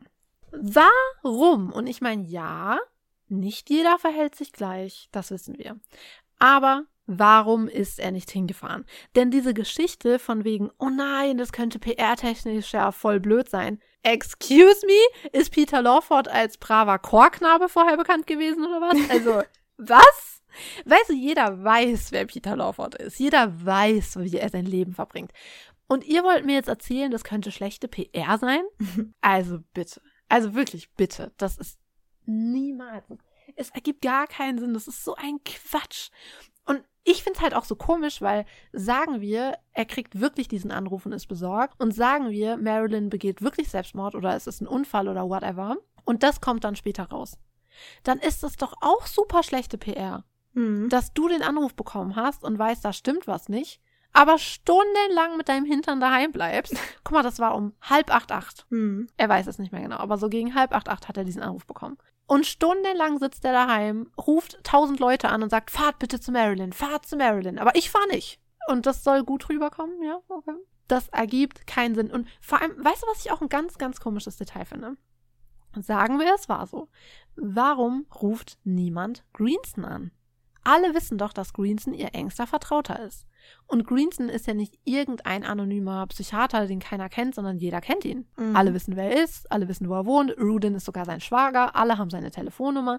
Das heißt, da sitzen jetzt diese Männer, machen sich Sorgen, in Anführungszeichen, denken, da stimmt was nicht und keiner kommt auf die Idee, den Psychiater anzurufen. Ist das nicht super seltsam? Ist schon slightly sketchy, muss ich echt sagen. Ich finde das so unrealistisch. Und vor allem habe ich auch eine Aussage von Rudin gelesen, die ich auch etwas seltsam fand. Da sagt er nämlich, er hat beschlossen, Eunice Murray anzurufen, die Haushälterin, weil Dr. Greenson ja schon den ganzen Tag bei Marilyn war. Er hat genug getan. Weißt du, er war den ganzen Tag da, jetzt reicht's auch mal, wo ich mich gefragt habe, woher weiß der Rudin das? Mhm. Also jetzt mal ganz im Ernst, weil angeblich ist der Greenson ja erst um 19 Uhr gegangen und schon ziemlich bald danach war der Anruf bei Peter Lawford. Woher weiß der Rudin, dass der Greenson den ganzen Tag bei Marilyn war? Woher? Also die müssen ja miteinander geredet haben. Ja. Und dass ich mich ebenfalls frage, woher weiß er, dass die Haushälterin da ist? Dazu kommen wir später auch nochmal. Das ist auch ein Punkt. Behaltet den schon mal im Hinterkopf. Aber für mich ist es halt allein echt schon deshalb unglaubwürdig, weil niemand sich die Mühe gemacht hat, Greenson anzurufen, obwohl jeder weiß, dass Marilyn keine fünf Minuten ohne Greenson auskommt. Und genau in dem Moment, wenn sie denken, oh Gott, die stirbt gerade, irgendwas ist nicht los, äh, irgendwas stimmt nicht, da ruft niemand den Psychiater an. Okay. Okay. Und nur mal so nebenbei, du kannst auch anonym einfach einen Krankenwagen dorthin schicken. Du musst nicht selber hinfahren. Du kannst auch einen Krankenwagen hinschicken. Und wenn dann ein falscher Alarm ist, ja gut, dann musst du den zahlen, aber die Leute haben doch Geld. Also, Ja. mm, nee, nee. Aber jetzt gucken wir kurz noch uns die Seite an, falls es den Anruf nicht gab. Denn dann ist die Geschichte ebenfalls seltsam, weil warum erfindet man so einen super komischen Anruf und so eine super komische Story, weil super, also sorry, aber die Story ist komisch. Warum erfindet man das? Und ich habe dazu eine kleine Theorie, die stimmen kann oder nicht, keine Ahnung. Denn mich erinnert das wirklich ein bisschen an Columbo oder Agatha Christie. Denn ich finde, dieser wirre Anruf, den Peter Lawford bekommt, also den hat ja keiner mitgehört in dem Sinne, aber es waren ja Leute anwesend. Also die be bezeugen können, ja, er hat den Anruf bekommen und war total aufgelöst und in Sorge. Und dieser wirre Anruf ist ja ein super Grundstein für das Selbstmordnarrativ. Mhm. Denn Lawford macht ja die Leute jetzt schon verrückt und streut jetzt schon den Gedanken an Selbstmord, noch bevor irgendwas passiert ist, also noch bevor jemand sie tot findet. Schon da sagt er, oh Gott, da stimmt was nicht, bei Marilyn stimmt was nicht, irgendwas ist los. Das ist eigentlich ziemlich gut. Mhm. Noch besser ist es ja, er bekommt den Anruf, während andere Menschen anwesend sind. Das heißt, dort ist die sterbende Marilyn und hier ist der besorgte Lawford, ganz weit weg. Und das können Zeugen bestätigen. Das ist doch super. Das gibt ihm auch ein super Alibi. Weißt du, was ich meine? Ja. Also eigentlich finde ich die Story ziemlich gut, wenn man es von der Seite betrachtet. Aber ich habe halt die ganze Zeit das Gefühl, dass diese Story von Peter Lawford, dass die irgendein Schlüsselding ist. Ich habe die ganze Zeit das Gefühl, ich habe das Gefühl da, weil das so eine seltsame Geschichte ist und ich habe die ganze Zeit das Gefühl, das ist irgendein Schlüssel, aber ich verstehe ihn nicht. Also, dass es irgendwas zu, bedeutet hat, zu bedeuten hat, aber ich verstehe es nicht. Ich verstehe es nicht. Noch nicht. Jetzt kommen wir aber endlich zu Eunice Murray, der Haushälterin. Die ist nämlich unfassbar seltsam und die hat über den Tag sehr viele unterschiedliche Versionen. Also, weil so mal war es eben so, ja, die waren alle da, war ein ganz normaler Tag, bla bla bla. Äh, mal war es so, dass es Marilyn nicht gut ging und sie dann mit ihr an den Strand gefahren ist und sie eine Stunde zu Peter Lawford ins Haus gebracht hat. Interesting. Mhm. Mal ist es so, dass äh, also sie hatte nämlich ihren Neffen dabei an dem Tag, der öfter mal so Reparaturarbeiten am Haus gemacht hat. Und der Neffe sagt später, dass es an dem Tag sehr viel Streit gab, weil mittags nämlich Bobby Kennedy und Peter Lawford da gewesen wären. Und dass es da nämlich dann eben auch zu diesem Streit mit Pat Newcomb, der Presseagentin, gekommen wäre, weil Pat halt sehr involviert war mit den Kennedys und Pipapo und bla bla bla. Also es gibt sehr viele unterschiedliche Versionen über diesen Tag. Letztendlich wissen wir es nicht, keine Ahnung. Aber das wollte ich nochmal kurz festhalten, dass Eunice Murray da auch wirklich alle paar Jahre eine neue Version auf den Tisch bringt, was an dem Tag passiert Ja, ist. also wirklich eine neue Version. Nicht so minimale Unterschiede, sondern komplett andere Story teilweise. Total. Also, wie gesagt, wir wissen nicht, was den ganzen Tag über passiert ist.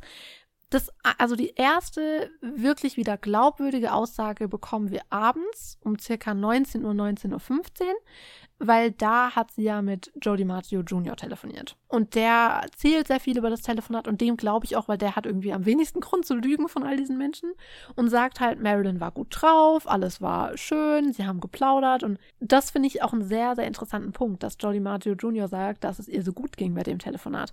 Weil, guck mal, wir haben ja gerade eben über den Anruf mit Peter Lawford gesprochen und der war zwischen halb acht, acht. Und mit Joe DiMaggio Jr. hat sie um 19 Uhr, 19.15 Uhr telefoniert. Und ein paar Minuten später, also von super happy zu ein paar Minuten später total wir, total am Ende, schon interessant. Was für mich wieder ein bisschen den Verdacht naheliegt, dass Peter Lawford diese Story erfunden hat und halt nicht wusste, dass sie vorher mit Jody Maggio telefoniert hat, weißt du? Und Mhm. deshalb nicht wusste, dass es zeit zeittechnisch so eng aneinander ist. Das glaube ich. Aber ich weiß es nicht. Aber, wo wir gerade bei Anrufen sind und bei Eunice Murray, ist da noch ein interessanter Fakt, der, ja, ich weiß nicht, den ich einfach sehr interessant finde.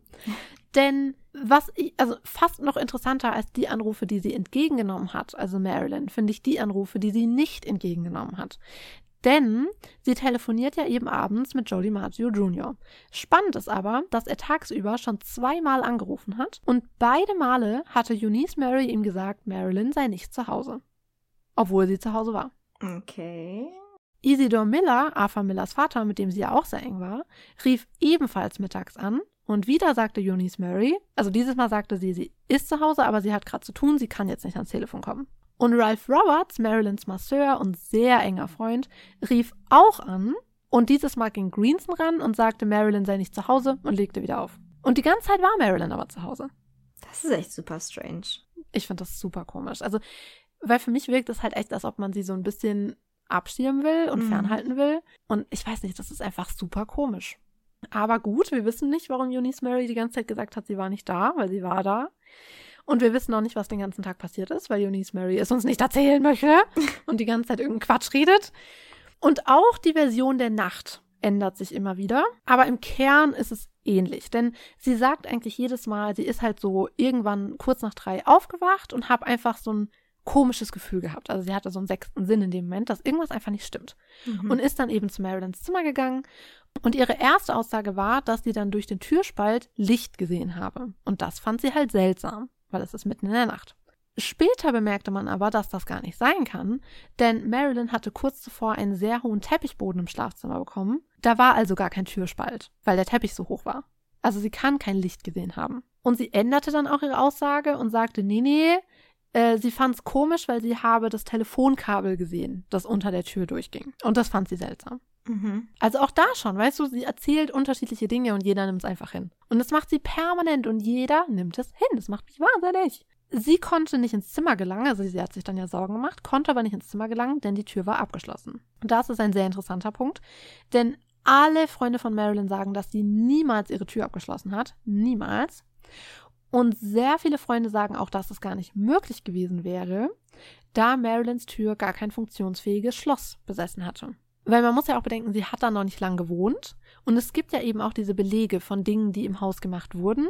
Und wir wissen, dass kurz vor ihrem Tod ein paar Schlösser angebracht wurden, weil nämlich auch die ihre, ich glaube, ihre Sekretärin oder so, ihre Assistentin irgendwie so, hat halt auch gemeint, ja, also das war furchtbar. In dem Haus konnte man nichts abschließen. Also du konntest nicht mal irgendwie wichtige Dokumente irgendwo in den Aktenschrank schließen oder so, weil nirgendwo ein Schloss war. Mhm. Und das hat sie dann halt geändert, dann wurden ein paar Schlösser angebracht, aber nicht im Schlafzimmer. Und ich meine, klar, es kann sein, dass diese Zimmertür einfach auch schon ein Schloss hatte und deshalb keins angebracht wurde. Wir wissen es nicht, aber ich finde es halt interessant, dass das so viele sagen. Aber da die Polizei halt nicht nachgeforscht hat, kann ich es nicht mit hundertprozentiger Gewissheit sagen. Ich weiß halt nur, dass sehr viele Quellen das berichten und eigentlich halt auch Quellen, denen ich vertraue. Also halt auch Zeugen, denen ich vertraue, weißt du? Mhm. Die halt sagen, nee, da war gar kein Schloss. Und das, ja, finde ich irgendwie seltsam, sagen wir es mal so. Sei es wie sei, laut Eunice Murray war die Zimmertür zu und sie rief dann ja eben Dr. Greenson an, der eben gesagt hat, geh raus. Und dann kam er ja auch, hat das Fenster eingeschlagen und wir, ha wir haben ja diese Folge schon mal aufgenommen. Du erinnerst dich bestimmt, Magda. Ja, 1929. Gefühlt. und da haben wir sehr intensiv über dieses Thema mit dem Fenster gesprochen. Mhm. Und ich bin auch immer noch der Meinung, dass das irgendwas zu bedeuten hat, weil ich diesen Zeugen eigentlich glaube, dass man die Tür nicht abschließen konnte. Und sagen wir, es war so. Dann frage ich mich halt, warum hat man dieses doofe Fenster eingeschlagen? Ja. ja, weil das kann man ja innerhalb von zwei Sekunden nachweisen, ob man diese Tür wirklich abschließen kann, überhaupt abschließen kann, beziehungsweise ob sie abgeschlossen war oder nicht. Ja, aber man merkt halt, das hat niemand gemacht. Also die Mühe hat sich keiner gemacht. Mhm. Aber es macht mich wahnsinnig, weil ich dieses Fenster, ich, weil sagen wir, die Tür war nicht zu. Das ist ja das, was ich glaube. Dann muss es ja einen Grund dafür geben, dass dieses doofe Fenster eingeschlagen wurde. Mhm. Und das macht mich wahnsinnig. Also was mich halt auch da wieder wundert, ist wirklich diese richtig schlechte Beweisaufnahme, weil es wurden ja von, von allen möglichen Sachen Fotos gemacht am Tatort. Und es wurden auch Fotos, wurden auch Fotos gemacht von der Glasscheibe. Also man sieht die eingeschlagene Glasscheibe mit dem Loch drin, aber man sieht nirgendwo diese Scherben. Wo, also wenn man schon sowas behauptet, dass die Scherben irgendwo drin oder draußen, ist ja vollkommen egal. Du musst doch Fotos von den Scherben machen. Tja, wurde nicht. Und man sieht ja auch, es gibt ja auch Videoaufnahmen, wie die Polizisten da durchlaufen, die tragen nicht mal Handschuhe. Mhm. Das macht mich wahnsinnig. Das macht mich alles wahnsinnig. Ich kann mir halt vorstellen, dass sie auch wie der Gerichtsmediziner genauso an den Tatort rangeführt wurden, dass ihnen halt irgendwer vorher gesagt hat, ah, das war Selbstmord, die hat sich selber umgebracht. Äh, gucken Sie sich trotzdem gerne um, Officers, bitte sehr. Ja, und ich muss sagen, weil ich weiß ja, wie das bei vielen Leuten ankommt, wenn man über so Verschwörungen redet und über Vertuschung. Ich weiß, wie das ankommt, mhm. weil ich das Gefühl selber kenne. Weißt du, wenn man so Sachen hört und sich denkt, oh. also so geht's mir halt meistens, wenn ich so Sachen, Sachen höre. Man muss aber halt sagen, Magda und ich hören ja zum Beispiel sehr viel True Crime. Mhm. Und ihr wollt nicht wissen, wie viele Fälle wir schon gehört haben, die wirklich, man muss ja bei Marilyn sagen, wenn ich jetzt nur so drauf gucke, sieht's ja auch aus wie Selbstmord. Da liegt eine Frau, von der man weiß, die nimmt sowieso viele Drogen und hat eine Überdosis. Kein, du, da ist keine Gewalt. Und von der man ja auch aus vielen Quellen vorher gehört hat, dass sie tot unglücklich war. Also nicht nur, dass man wusste, sie nimmt Tabletten, sondern es war ja auch allseits bekannt, dass sie nicht glücklich war zu dem Zeitpunkt. Ja, und von daher finde ich Selbstmord gar nicht so mhm. abwegig. Und weißt du, was meinst du, wie viele Fälle wir, also was meinst, was meinst du, Magda? was denkt ihr, wie viele Fälle wir schon gehört haben von wirklich eindeutig Mordfällen. Also Mhm. wirklich, wo Leute erstochen wurden, erdrosselt wurden, sonst was. Wirklich die krassesten Fälle. Und die Polizei sagt Selbstmord. Ja. Obwohl es keinen Weg gibt, wie diese Personen sich selbst hätten umbringen sollen. Ja. Keinen. Und die Polizei sagt einfach Selbstmord. Naja, war Selbstmord. Und das war's. Ja. Ja, und die ermitteln dann auch nicht mehr. War. Selbstmord. Und von daher, das meine ich halt, man darf das nicht vergessen, dass Polizeiarbeit nicht im, nichts gegen Polizisten, aber manchmal ist Polizeiarbeit, also Polizeiarbeit ist nicht immer perfekt. Auch Polizisten machen Fehler. Und gerade in Amerika sieht man das halt sehr oft, dass in manchen Städten die Kriminalraten ja auch sehr hoch sind Mhm. und du dann halt einfach, weißt du, du hast praktisch so eine gewisse Quote, die du halt erfüllen musst und ja, mehr halt nicht. Ja. Und das ist so krass, wenn man es sieht. Also wirklich, ihr wollt nicht wissen, bei wie vielen Fällen ich schon da saß und dachte, oh mein Gott, die Person war Mhm. nachweislich schon tot. Wie hätte sie sich weiter selbst erstechen können? Wie? Mhm. Und die Polizei sagt Selbstmord. Und das meine ich, deshalb finde ich das jetzt gar nicht so ein großes Ding, dass man bei jemand, der an einer Überdosis gestorben ist, von dem man weiß, dass er eh schon Tabletten nimmt, dann sagt Selbstmord. Mhm. Also so eine große Vertuschungsaktion ist es eigentlich nicht in meinen Augen. Ja. Aber ich finde halt das Ganze drumherum so komisch. Und jetzt kommen wir auch noch zu einem Punkt, den ich so komisch finde und der nie angesprochen wird. Nie. Mhm. Magda weiß schon, was jetzt kommt. Der wird nie, nie, nie angesprochen. Ja. Es wird immer, ne, also jetzt mal ganz egal, was Eunice Murray über den Tag und die Nacht überhaupt sagt. Sei jetzt mal dahingestellt. Warum war Eunice Mary überhaupt in diesem Haus? Ja. Denn es klingt immer so selbstverständlich. Oh ja, die Haushälterin wohnt da halt. Ist ja auch oft so. Und es klingt immer so, ja, die Haushälterin ist halt da, weil wahrscheinlich wohnt die da, was auch immer. Eunice Mary hat aber nicht in diesem Haus gewohnt. Sie hatte ein eigenes Zuhause. Mhm. Sie hatte keinen Grund, dort zu sein. Gar keinen. Null. Und das finde ich so seltsam, dass das nie jemand hinterfragt, warum diese Frau in diesem Haus geschlafen hat. Es kann ja schon sein, dass Eunice Mary da auch vorher mal übernachtet hat. Keine Ahnung. Letztendlich, wir wissen es nicht. Aber es war ja so, also dazu komme ich euch gleich noch, dass 82 das nochmal aufgenommen wurde, der Fall. Mhm. Und nochmal Leute befragt wurden. Und auch Eunice Mary. Und da musste sie selbst zugeben, dass sie nichts über Marilyns Schlafgewohnheiten weiß, weil sie dort nicht wohnt. Mhm. Und dass die erste Nacht war, die sie dort verbracht hat. Und zwar, weil Dr. Greenson sich Sorgen um Marilyn gemacht hat an dem Tag und sie deshalb gebeten hat, dort zu bleiben. Was sich jetzt natürlich für einen Psychiater erstmal nicht besonders ungewöhnlich anhört, dass man sich Sorgen um seinen Patient vielleicht macht oder Patientin und dann jemanden fragt, hey, kannst du nicht heute Nacht bei ihr bleiben? Aber ich finde es schon sehr, sehr merkwürdig. Es ist merkwürdig. Und den Punkt glaube ich sogar, weil es gibt auch einen Brief von ihm an äh, die Dr. Chris, bei der sie ja vorher in Behandlung war. Da sagt er sowas ähnliches auch, dass er sie darum gebeten hat, da zu bleiben. Und das finde ich halt, wie gesagt, komischer Zufall, Mhm. dass Eunice Mary das erste Mal eine Nacht dort verbringt und Marilyn stirbt. Das ist so wie, keine Ahnung, deine Nachbarn fahren in Urlaub, beten dich, um auf ihre Häschen aufzupassen und wenn sie aus dem Urlaub kommen, leben die Häschen nicht mehr. Also, Ja, also ich finde das eine interessante Sache, aber okay, also wenn das jeder so hinnehmen will. Und das, und das meine ich halt, kann ja auch sein, dass es wirklich nur ein Zufall war. Aber ich finde es halt komisch, dass der Punkt nie irgendwo angesprochen Mhm. wird. es ist, es ist einfach, es ist so ein komischer, ungewöhnlicher Zufall, dass es wirklich einfach, es wirklich, es wundert mich zu, also nicht zutiefst, wie heißt es denn? Ich bin eigentlich zutiefst erschüttert, dass es nirgendwo thematisiert wird, weil dieser Zufall so ungewöhnlich ist. Total, das ist so seltsam. Und jeder geht darüber einfach hinweg. Ja. Naja, die hat halt da geschlafen, klar. Ja, klar. Ich meine, warum auch immer. Also es ergibt zwar keinen Sinn, aber okay.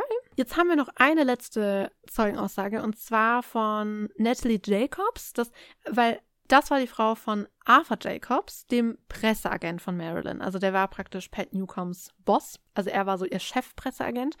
Und er war an diesem Abend eben mit seiner Frau Natalie bei einem Konzert. Und Natalie erzählt später, und das erzählt sie auch sehr häufig, dass jemand um circa zehn, halb elf ihren Mann holte, denn ein Anruf sei für ihn eingegangen. Er müsse sofort kommen, Marilyn Mon- Monroe sei tot. Sie habe den Eindruck gehabt, Milton Rudin sei der Anrufer. Mhm. Also, ihr wisst noch, Marilyns Anwalt. sicher sei sie aber nicht. Aber sie ist sich auf jeden Fall sicher, dass der Anruf zu der Zeit stattgefunden hat. Und ja, das finde ich auch eine interessante Zeugenaussage, weil ich der eigentlich schon glaube. Und das zeigt, also deutet ja auch wieder darauf hin, dass schon viel früher irgendwas los war Mhm. und nicht erst um 3.25 Uhr. Also ja, das ist auch noch ein interessanter Punkt. Dann kommen wir kurz zu der Neuaufnahme von 1982. Denn in den 60ern und 70ern gab es halt immer wieder Stimmen, die Marilyns Tod seltsam fanden. Kann ich verstehen. Mhm. Und 1982 beschloss dann LAs Staatsanwalt John Vandekamp, dem Gerede ein Ende zu machen und den Fall nochmal zu untersuchen. Und mehrere Monate lang wurde dann halt ermittelt, Zeugen wurden verhört, wie zum Beispiel eben Eunice Mary. John Vandekamp kam dann zum Schluss, dass Marilyn entweder Selbstmord begangen hat oder die Sache eben aus Versehen, also dass sie das aus Versehen einfach zu viel genommen hat. Und er sieht und versteht zwar die ganzen Theorien, die so herumschwirren, aber seiner Meinung nach gäbe es halt einfach keine Beweise für irgendwas. Mhm. Und außerdem, ja, also weißt du, in seinen Augen ist es halt, das ist halt Gerede. Weißt du, er, ich glaube, er hat schon verstanden, woher die Sachen so kommen, aber hat halt gemeint, na gut, es gibt aber keine Beweise dafür. Also die meisten Hinweise deuten halt auf Selbstmord in seinen Augen. Außerdem müssten in seinen Augen sehr viele Menschen in der Sache verstrickt sein, sollte es wirklich Mord gewesen sein, weißt du, es wäre ja ein ganzer Komplott. Und das wäre so komplex, das könne man sich einfach gar nicht vorstellen, weil da sind dann ja so viele beteiligt und nein. Das ist ja gerade der Punkt, dass man sich nicht vorstellen kann. Das heißt aber nicht, dass es nicht real ist. Hat der Mann Tomaten auf den Augen? Was stimmt denn nicht mit seinen Augen, wenn es in seinen Augen nicht so ist? Vor allem, weißt du, was ich mir da denke? Ich verstehe, was er meint und für einen normalen Durchschnittsmensch ist es wahrscheinlich auch schwierig. Aber wenn du rein zufällig Justizminister bist, was eventuell irgendjemand der Protagonisten ist, dann ne, ne, sieht die Sache anders aus. Außerdem Sorry, aber wie gesagt, wir haben viel True Crime. Und vor allem das LAPD. Vor allem in den 60ern. Vor allem das LAPD, oh mein Gott. So ein Sauhaufen. Also, Mhm. das ist der Wahnsinn. Die haben nichts auf die Reihe bekommen. Hört euch mal Fälle an von wirklich bekannten Serienmördern aus der Zeit, zum Beispiel Hillside Strangler oder so. Mhm. Das ist der Wahnsinn, wie sehr man solche Sachen verkacken kann. Ja, die hatten wirklich Tomaten auf den Augen. Lieber Himmel. Also wirklich. Es ist der Wahnsinn. Also von daher finde ich, das braucht keinen großen Komplott. Du brauchst ein paar Polizisten, die unfähig sind und davon gab es in der Zeit in L.A. Mhm. haufenweise. Schick die dahin unter der Prämisse, ah ja, das war Selbstmord, die hat sich umgebracht. Punkt. Ja, mehr, mehr musst du doch gar nicht machen. Also, weißt du, was ich meine? Mehr musst du eigentlich nicht tun. Und von daher, ich sehe den großen Komplott nicht. Mhm. Ja, same. Und wie gesagt, selbst wenn es ein großer Komplott gewesen wäre, ich glaube, wenn man Justizminister ist, hat man andere Mittel als durchschnittliche Normalmenschen. Mhm. Aber okay. Bevor wir jetzt aber zu dieser Mordtheorie kommen, die John Vandekamp für sich ausgeschlossen hat, habe ich noch eine kleine andere Theorie für euch, die ich, die sehr prominent ist und die ich ehrlich gesagt auch gar nicht so schlecht finde. Die ich nicht glaube, aber die ich nicht schlecht finde. Und zwar, dass es ein Unfall war.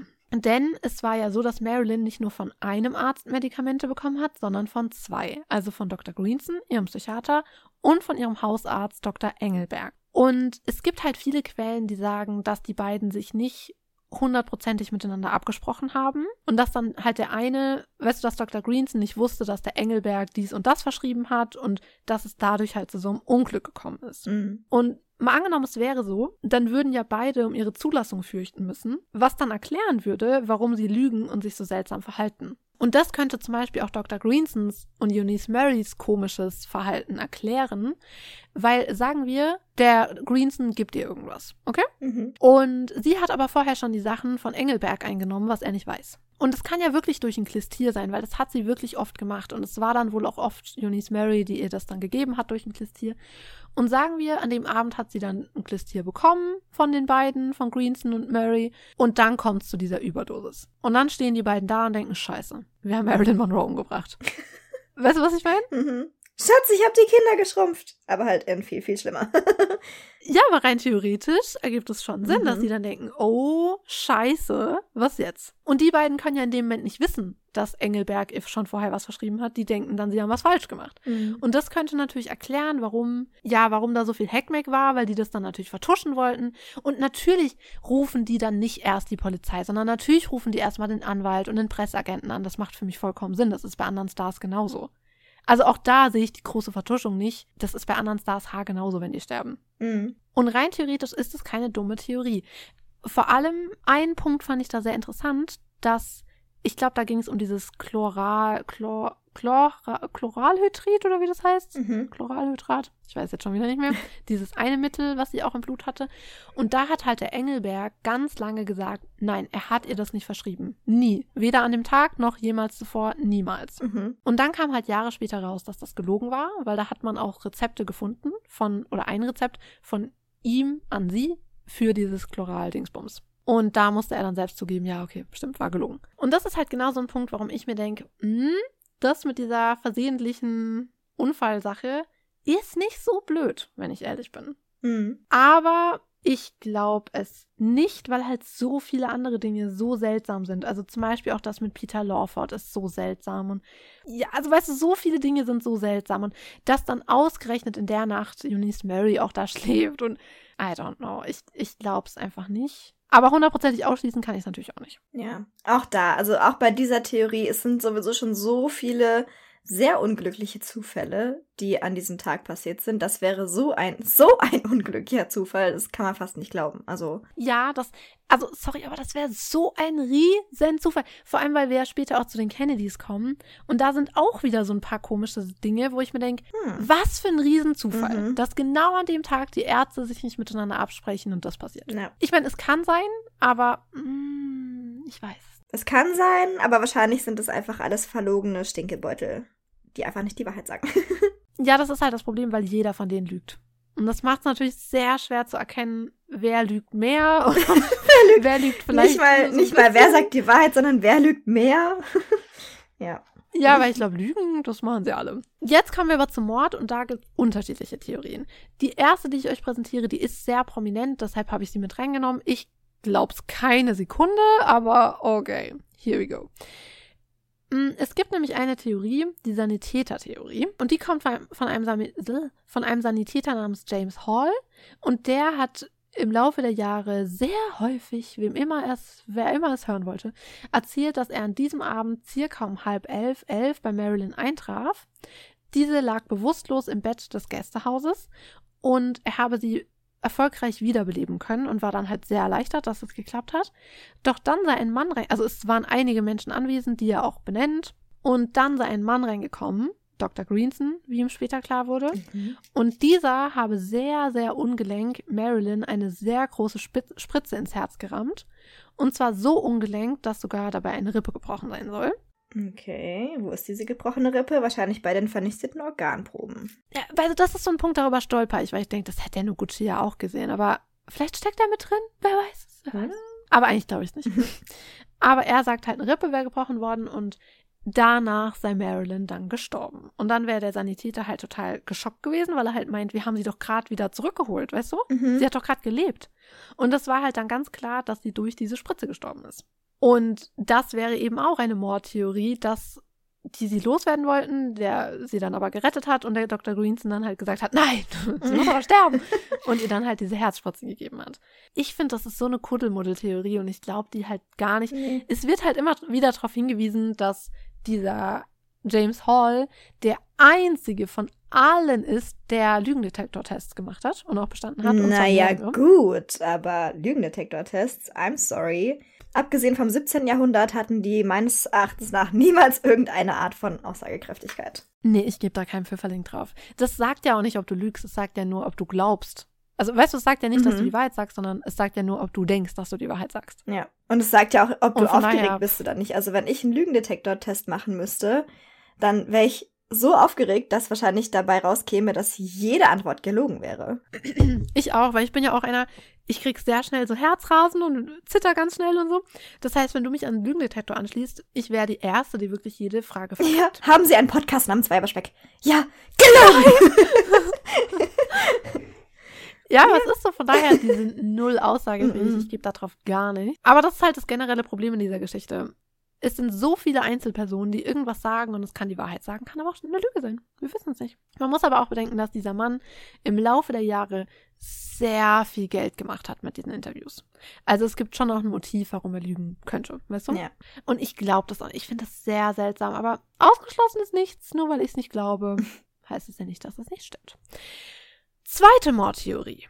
Die Mafia war's. Dun, dun, dun. Man kann nicht immer alles nur auf die Mafia schieben, okay? Doch, das können anscheinend sehr viele Menschen. Das ist in voll vielen von diesen Fällen so Mafia. Mafia, ganz. Marilyn selbst werden ja einige Verbindungen zu Mafia-Bossen nachgesagt, auch zu verschiedenen Mafia-Bossen, mhm. zum Beispiel zu, zu Sam Giancana. Das war ja einer der ganz großen. Was genau zwischen den beiden passiert ist, das wissen wir gar nicht. Da sind sich die Quellen auch komplett uneins. Also es gibt Quellen, da wird gesagt, die beiden hatten eine Affäre und sie war total verliebt in ihn. Es gibt aber auch Quellen, die sagen, nee, nee, da sind ganz andere Sachen gelaufen, weil es gibt ja zum Beispiel auch die Berichte, dass Marilyn am Wochenende vor ihrem Tod in der Carneva Lodge bei Frank Sinatra war und da sexualisierte Gewalt durch Sam Giancana erfahren hat. Die Berichte gibt es eben auch. Also mhm. wir wissen überhaupt nicht, was zwischen den beiden abgelaufen ist. Sie kannten sich, das steht fest. Mehr wissen wir nicht. Was aber feststeht, ist, dass die Mafia nicht begeistert von den Kennedys war, mit denen Marilyn ja auch bekannt gewesen sein soll. Echt? Und das, also ich meine, das wissen wir alle, dass die Mafia und die Kennedys, äh, das ist eine sehr kontrover äh, eine sehr komplexe Geschichte. Und die Mafia soll damals auch Marilyns Haus abgehört haben. Also besser, also ich will nicht immer nur sagen die Mafia, sondern anscheinend hat Jimmy Hoffa Marilyns Haus verwanzen lassen. Und Jimmy Hoffa war damals der große Gewerkschaftsboss der USA und hatte sehr enge Verbindungen mit der Mafia. Also man sagt auch oft, Jimmy Hoffa war die Mafia. Und Jimmy Hoffa war ebenfalls ein Riesenfeind der Kennedys. Also ein richtiger Erzfeind, vor allem von Bobby Kennedy. Die beiden haben sich gehasst. Und genau deshalb hat er eben auch Marilyns Haus verwanzen lassen. Also darüber gibt es ganz viele Berichte und das glaube ich auch ehrlich gesagt, weil ich das ziemlich logisch finde, mhm. um so eben an Material gegen die Kennedys zu kommen. Weißt du, um so den Kennedy-Brüdern halt eins reinwirken zu können. Ja. Und wie gesagt, dass das Haus von Jimmy Hoffa verwanzt wurde, das glaube ich auf jeden Fall. Und dann gibt es eben zwei Mordtheorien, die sich davon ableiten lassen. Einmal, dass die Mafia Marilyn umgebracht hat, um den Kennedy-Brüdern so eins reinzuwürgen, weil sie halt wussten, ja, die ist denen wichtig und bla bla bla. Das glaube ich irgendwie gar nicht. Also von der Theorie halte ich irgendwie nichts. Das erscheint mir doch sehr kindisch irgendwie. Also, hm, naja. Also, ich glaube es nicht, aber okay. Und die zweite Theorie ist, das ist auch die bessere Theorie, wenn man so will. ich hoffe doch. dass sie Marilyn umgebracht haben, um es dann den Kennedys anzuhängen, hm. um ihnen eben so eins reinzuwürgen. Ich glaube weder das eine noch das andere. Und weißt du, mein Ding ist halt auch, ich finde, es ist so unlogisch, weil erstens, sagen wir, sie hätten den Mord den Kennedys anhängen wollen, okay? Dann hätten sie doch wirklich bessere Beweise hinterlassen oder hätten das doch besser gestaged, dass es auch wirklich nach den Kennedys aussieht. Mhm. Aber eigentlich gibt es ja gar nichts Handfestes gegen die Kennedys. Nee. Und von daher hätten sie es wirklich den Kennedys anhängen wollen, hätten sie es ganz schön vermasselt. Ja. Und ich finde halt auch, es macht insofern keinen Sinn, weil sie brauchen doch Marilyn als Quelle. Also, warum soll ich denn meine Quelle umbringen? Dann habe ich doch nichts mehr. Mhm. Also, ich finde, das macht nicht wirklich Sinn. Nee. Nee. Das macht keinen Sinn. Es gibt aber auch die Theorie, also, das ist meine letzte Theorie, bevor wir zu den Kennedys kommen. Es gibt nämlich auch die Theorie, dass die Kennedys zwar was mit Marilyns Tod zu tun haben, sie aber nicht selbst umgebracht haben. Was ja, ich meine, also bei der Mafia-Theorie wäre es ja eigentlich genauso, dass sie was damit zu tun haben und sie aber nicht selbst umgebracht haben. Denn wir gehen ja eigentlich alle davon aus, dass Marilyn mit Bobby und JFK ein Verhältnis hatte und von den beiden sehr viele Informationen auch einfach über Politik bekommen hat. Also das hört man ja immer so. Mhm. Und dass sie halt so viele sensible Dat äh, Infos über das Geschehen in Washington hatte. Und es ist ja so, dass es eben sehr, sehr viele Berichte darüber gibt. Also sehr viele Freunde sagen das ja, dass kurz vor ihrem Tod es halt zu so einem Break zwischen Bobby und Marilyn gekommen ist. Und dass Marilyn jetzt halt so praktisch die Schnauze voll hatte und an die Öffentlichkeit gehen wollte. Also man sagt ja immer, dass es diese ominöse Pressekonferenz jetzt geben sollte, mhm. auf der sie dann halt alles erzählt. Und sagen wir, das wäre so. Sagen wir, Marilyn hätte wirklich damit gedroht. Ich kann es nämlich gar nicht beurteilen. Sehr, sehr viele Freunde sagen das, aber ich war nicht dabei. Ich weiß es einfach nicht. Mhm. Sagen wir, es wäre so. Dann wäre das ein ziemlich übles Ding gewesen. Darüber rede ich auch später dann nochmal, wenn ich dann wirklich über die Kennedys rede. Aber sagen wir, es wäre so, dann hätten ja nicht nur die Kennedys Interesse dran, Marilyn loszuwerden, sondern auch CIA und FBI. Weil wenn Marilyn wirklich so sensible Staatsgeheimnisse kennt, dann kannst du die ja nicht an die Presse gehen lassen. Ja. Und weißt du, ich bin bei sowas immer sehr zurückhaltend, weil das sind ja so die beliebtesten Verschwörungstheorien. Die CIA war's. Aber wenn die, also, weißt du, wenn du all diese Mordtheorien mal so zusammennimmst, dann hätte die CIA ja wirklich nichts anderes den ganzen Tag zu tun, als Leute umzubringen. Mhm. Also von daher halte ich davon eigentlich nichts. Aber man weiß heute auch, dass das FBI Marilyn sehr lange überwacht hat, weil ja der Verdacht auf Kommunismus bestand und das war ja damals das Allerschlimmste. Und dass die wohl schon auch Informationen haben über diese ganzen Sachen. Mhm. Und angeblich soll wohl auch der damalige FBI, äh, doch FBI-Chef J. Edgar Hoover, der ja einer der mächtigsten Männer des Landes war, Freunden gegenüber auch gesagt haben, dass er weiß, dass Marilyn ermordet wurde. Okay, woher weiß er das? Hat er das selber gemacht? Ich denke, dass er zugehört Mhm. hat. Weil eigentlich ist es schon eine sichere Sache, dass die auch das Haus verwandt hatten. Und sagen wir, Marilyn wäre umgebracht worden, dann hätten die das ja gehört. Mhm.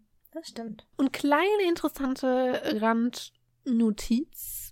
Sollte Marilyn tatsächlich umgebracht worden sein, was wir letztendlich nicht wissen, wäre sie übrigens nicht die einzige Geliebte von JFK, die dieses Schicksal ereilt hat. Denn im Oktober 64 wurde in Washington JFKs ehemalige Geliebte Mary Pinchot Meyer erschossen. Und dieser Fall war ganz einde- eindeutig Mord, also das war wirklich ein Mord. Und der ist bis heute auch ungeklärt. Und ich habe euch in den Shownotes zwei super tolle Podcast-Folgen verlinkt über diesen Fall. Das ist so ein spannender Fall. Das ist leider auf Englisch, das sage ich schon mal kurz vorweg, aber sehr, sehr, sehr spannend. Das nur dazu, dann wäre sie nicht die einzige Geliebte. Und das war ganz witzig, weil das machen zwei Männer. Also es ist von True Crime Garage, diese Folgen. Und das ist Ah, ganz ja. witzig, weil der eine dann so sagt, ja, und sie war ja auch eine Geliebte von JFK. Und dann der andere so, ja gut, aber danach kann man nicht gehen, weil wenn jetzt einfach alle Geliebten von JFK umgebracht werden würden, weißt du, da würden ja rechts und links dauernd Frauen tot umfallen. Ja. Das war eigentlich richtig geil. Aber anscheinend Ah, konnte der Mann halt einfach seine Klappe nicht halten. Also, kleine Laberbacke. Das kommt davon, wenn man seine Frau betrügt. Nur Probleme entstehen dadurch. Tote Frauen, er wurde selbst erschossen.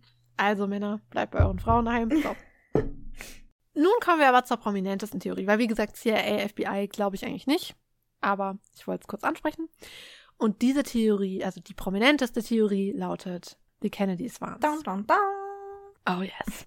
Und ich kann euch sagen, ich habe die Theorie so oft gehört und habe immer gedacht, ja, bla, whatever. Mittlerweile finde ich es gar nicht mehr so schlecht, weil sagen wir, es war wirklich so. Und Marilyn war wirklich sterbensverliebt in Bobby, das ist ja das, was man meistens hört, und dass sie gedacht hat, dass er seine Frau für sie verlässt und pipapo. Und sagen wir, es kam dann wirklich zu so einem Break und sie war dann wirklich enttäuscht und wütend und hätte wirklich gedroht, an die Öffentlichkeit zu gehen. Ja, Entschuldigung, aber dann musst du ja handeln. Mhm. Also sagen wir, es war so, dann finde ich die Sache eigentlich relativ, ja, relativ logisch, weil man muss es von zwei Seiten betrachten, von der persönlichen und der politischen. Die persönliche Sache, wie viele Fälle hört man von Männern, die in der Wut ihre Geliebten umbringen, weil sie drohen, es ihren Frauen zu sagen? Weißt du, das hört man schon häufiger. Mhm. Von daher, du musst nicht mal ein Kennedy sein, um davon irgendwie getriggert zu werden und in eine blöde Situation zu kommen. Und hier geht es ja um viel mehr. Also die Kennedys haben ja sehr viel Wert darauf gelegt, dass sie gute katholische Familienväter waren. Und ich meine, bei JFK war es nochmal wichtiger, weil seine Familie war ja die First Family. Mhm. Und dieses heile Familienbild, das ist unerlässlich, das ist super wichtig. Damit haben die Wahlkampf gemacht, verstehst du? Das war wirklich ein ganz zentrales Thema bei denen. Mhm. Und wenn da jetzt rauskommt, oh ja, die treiben sich da bei so einem Showgirl nachts rum und teilen sich die auch noch. Ja, Halleluja. Die Karriere wäre vorbei gewesen. Also wirklich, die Karriere wäre einfach zu Ende gewesen. Und das muss man sich vorstellen bei einer Familie, die wirklich, ich meine, du weißt, ich habe ein Fable für die Kennedys, aber ich bin ja auch nicht blind, ich sehe schon, wie sie sind. Die haben alles dafür geopfert, um diesen Macht und Erfolg zu haben. Und dann kommt eine Marilyn und sagt, okay, euch hau ich in die Pfanne, ich erzähle das alles. Ja, da musst du doch irgendwas machen. Und da stelle ich euch noch eine andere Person kurz vor, und zwar eine Journalistin namens Dorothy Kilgallen. Eine sehr spannende Person. Ich kann euch nur empfehlen, darüber mal zu recherchieren. Sie war, wie gesagt, Journalistin und schrieb über das Showbusiness, aber auch über Verbrechen, die Mafia und Politik. Und ich habe öfter jetzt mal gehört, dass Marilyn vor ihrem Tod mit Dorothy Kilgallen in Kontakt stand und ihr eben gesagt hat, dass sie jetzt alles öffentlich machen will über die Kennedys. Ja, dass sie eben ganz viele sensible Informationen hat und dies und das, das rote, ominöse Tagebuch, von dem man immer hört, und dass sie das eben mit ihr teilen will. Ob das stimmt oder nicht, weiß ich nicht. Also ob sie wirklich mit der Dorothy Kilgallen das so besprochen hat, wissen wir nicht.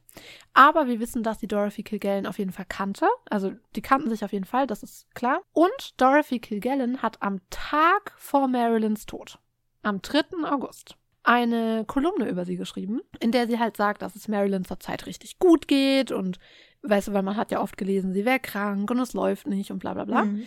Und da hat sie halt gemeint, ah, der geht super und die ist wieder voll auf dem aufsteigenden Ast. Außerdem bandelt sie gerade mit einem sehr gut aussehenden Gentleman an.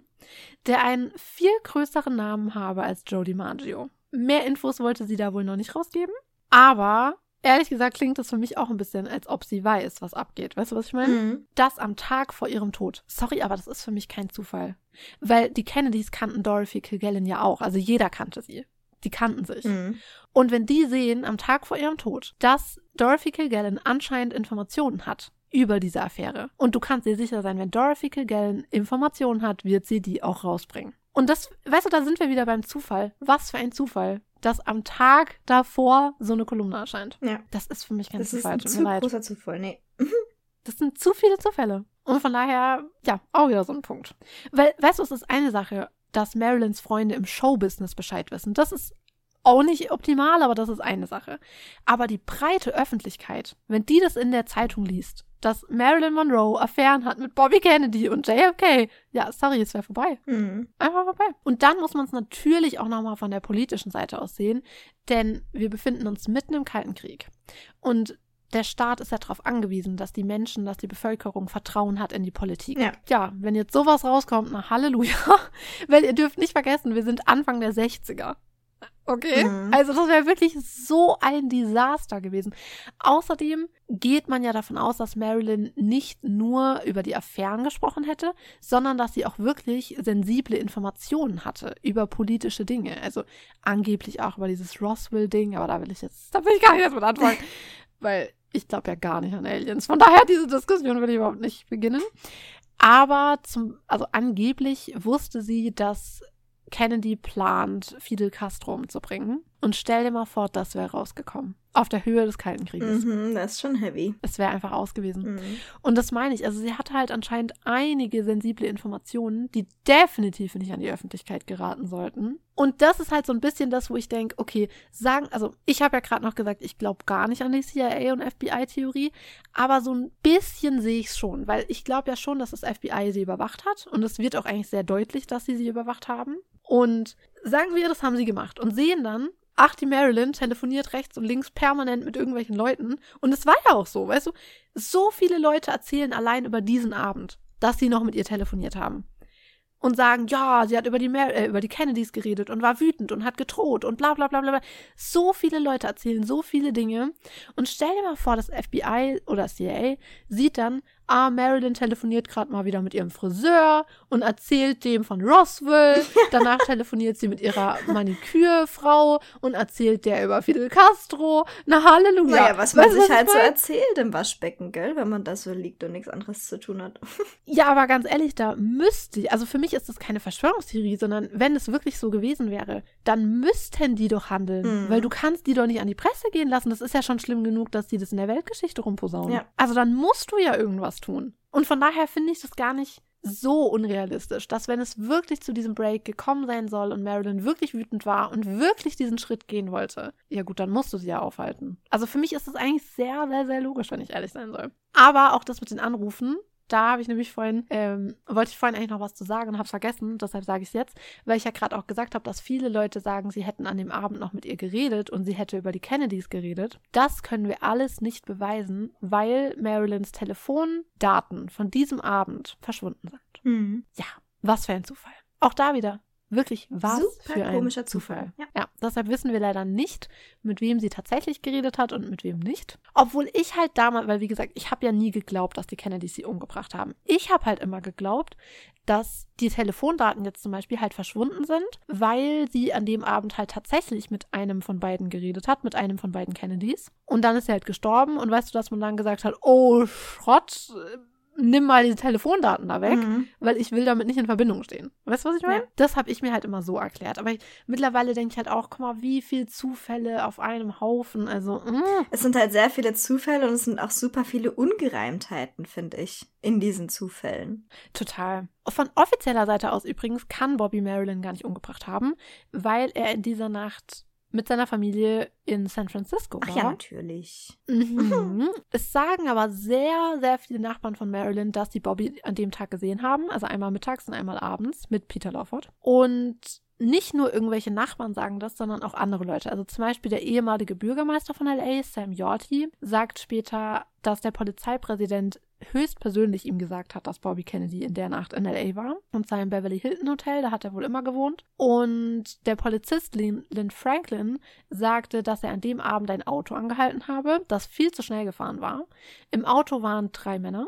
Zwei kannte er, Peter Lawford und Bobby Kennedy. Und den dritten kannte er damals nicht, aber später hat er dann gesehen, dass es Dr. Greenson war. Mhm. Und er hat die eben angehalten, weil sie viel zu schnell waren. Und die hätten dann gesagt, ja, sie müssen Bobby Kennedy zurückfahren, bla bla bla. Und als Lynn Franklin dann halt später gehört hat, dass Bobby Kennedy an dem Abend in San Francisco gewesen sein soll, meinte er halt, nee, das stimmt doch gar nicht. Und hat sich dann wohl selbst irgendwie die Reservierungsliste von Beverly Hilton geben lassen. Und anscheinend ist halt dann danach der Secret Service gekommen und hat ihm die Liste wieder abgenommen. Wer weiß.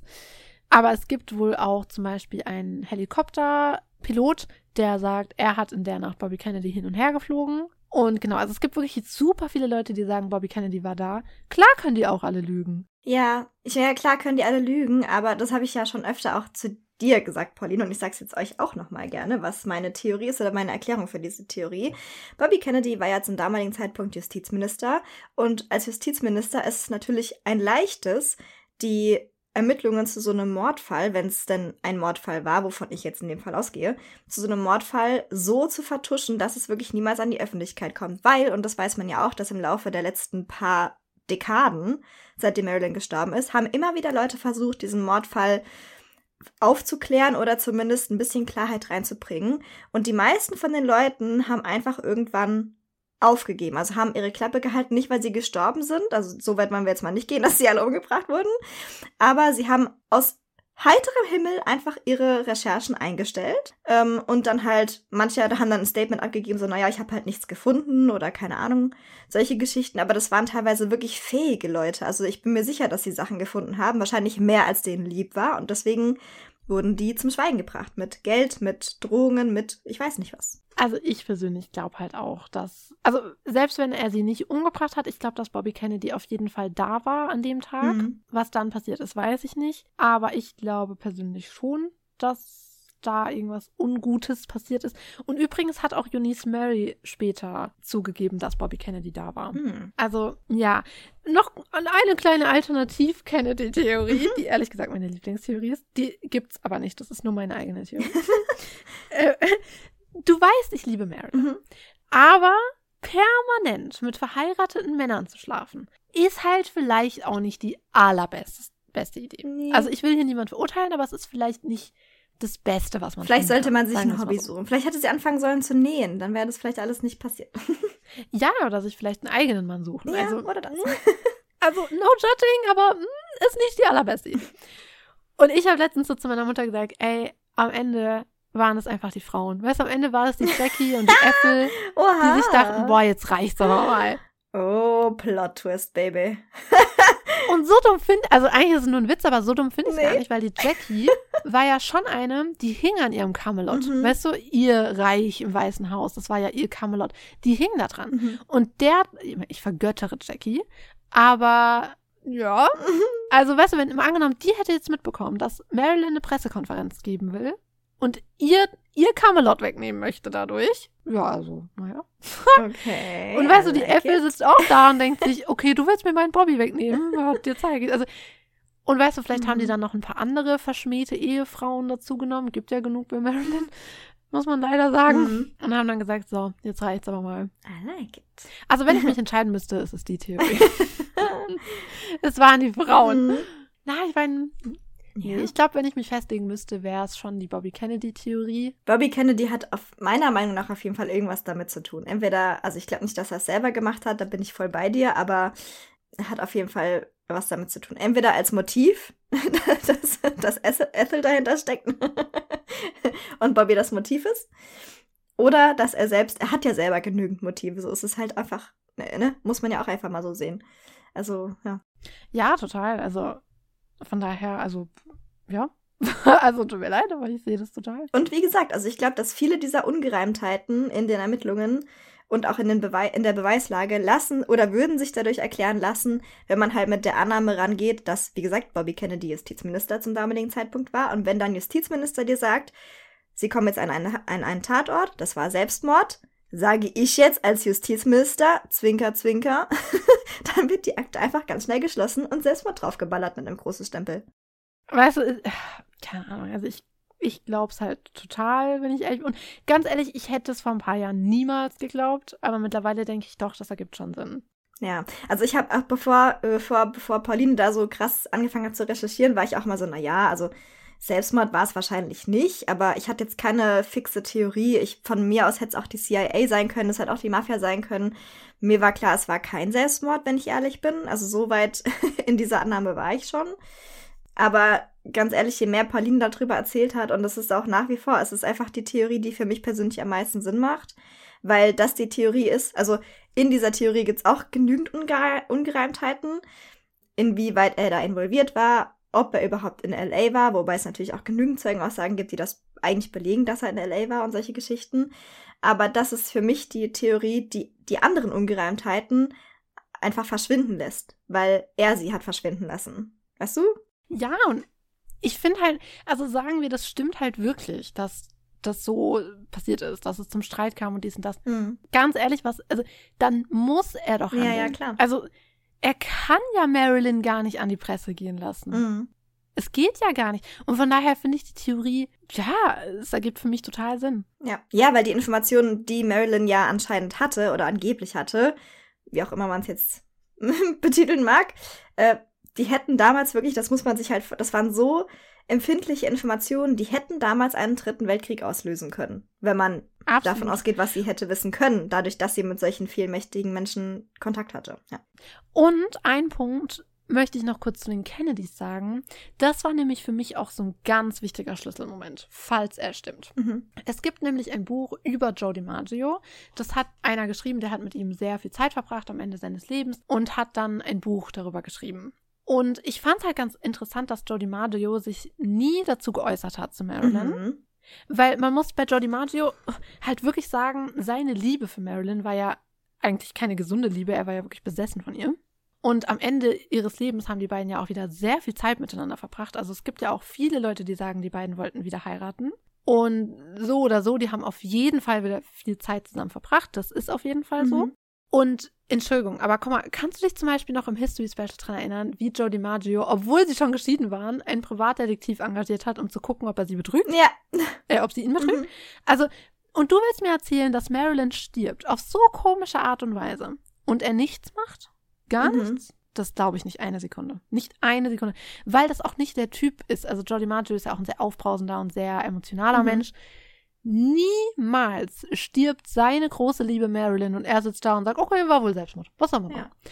Das heißt, für mich gibt es nur zwei Varianten. Entweder er hat sie selber umgebracht, was ich nicht glaube, oder er weiß, wer es war und sagt aus irgendeinem Grund nicht. Ja, was ja diese Theorie wieder bestärken würde eigentlich. Ja, genau, weil in dem Buch, also ist es halt so, es gibt dieses mhm. Buch und darin schreibt dieser Typ, dass Jody Maggio nie über Marilyn gesprochen hat und dann halt eben nur in diesen ganz kurzen Momenten und dass er halt gesagt hätte, es waren die Kennedys und dass die aber halt damit davongekommen sind und dass er das halt nie öffentlich sagen wollte, weil er wollte keinen dritten Weltkrieg auslösen. Mhm. Und das ist eigentlich das Einzige, was für mich Sinn macht, weil ich glaube, Jordi Maggio wäre so ein Typ, wenn er wüsste, irgendwer hat Marilyn umgebracht oder hat irgendwas damit zu tun, hätte er den entweder eigenhändig umgebracht mhm.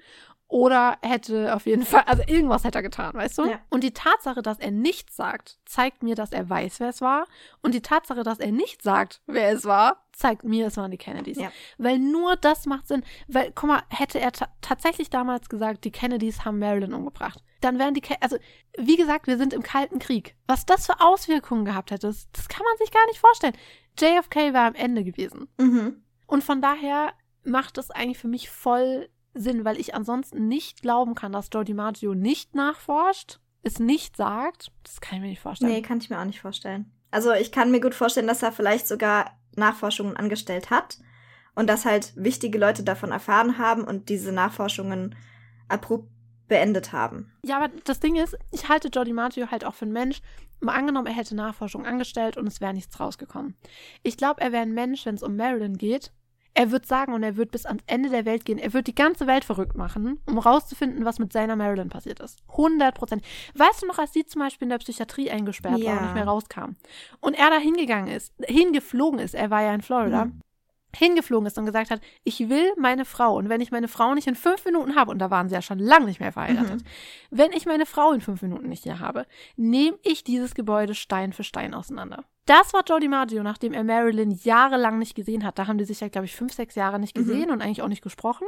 Und sie ruft ihn weinend an und er sagt ja auch, er hat Marilyn weinen hören, das war alles, was er hören musste steigt ins Flugzeug und geht dahin und holt sie raus. Ja. Und du willst mir erzählen, dass die beiden jetzt wieder so eng miteinander sind. Sie stirbt und er macht gar nichts. Mhm. Und auch wenn sie nicht eng gewesen wären zu dem Zeitpunkt, ich kann mir nicht vorstellen, dass Joe DiMaggio seine, seine Klappe gehalten hätte, wenn es einfach nur Selbstmord gewesen wäre oder wenn irgendwer anders dahinter gesteckt hätte. Nee, glaube ich auch nicht. Und wie gesagt, das Buch kann ja auch eine Lüge mhm. sein, mhm. aber für mich macht das also auch selbst ohne das Buch, eigentlich macht nur das für mich Sinn, ja. weil ich sonst einfach nicht verstehen kann, warum Jolly Maggio schweigen würde. Mhm. Und noch so eine kleine interessante Information, die wahrscheinlich gar nichts mit Marilyn zu tun hat, aber ich wollte es kurz sagen. Äh, noch ein kurzer Nachtrag, was mit den ganzen Leuten hinterher passiert ist. Eunice Mary ist nämlich genau danach auf ein Meer. Die Erde hat sich aufgetan und sie sind alle ins Fegefeuer gefallen. genau. Nee, nee, nee. Aber also Eunice Murray ist kurz nach dem Tod für einen mehrmonatigen Aufenthalt nach Europa gereist, mhm. der anscheinend schon ganz lang geplant okay, war. Okay. Pat Newcomb ist ebenfalls mehrere Monate nach Europa gereist, hat hinterher auch nicht mehr als Pressearbeit, äh, Pressemitarbeiterin gearbeitet, sondern hat für die Kennedys gearbeitet. Oh, Und Pat Newcomb hat sich übrigens auch nie über diese Nacht geäußert. Also sie, man sagt, dass sie die ganze Nacht nicht erreichbar war und erst dann morgens um fünf oder so und dann auch gekommen ist, aber sie weiß von nichts, sie war nicht da, sie war nicht erreichbar, sie weiß gar nichts, sie redet auch bis heute nicht darüber.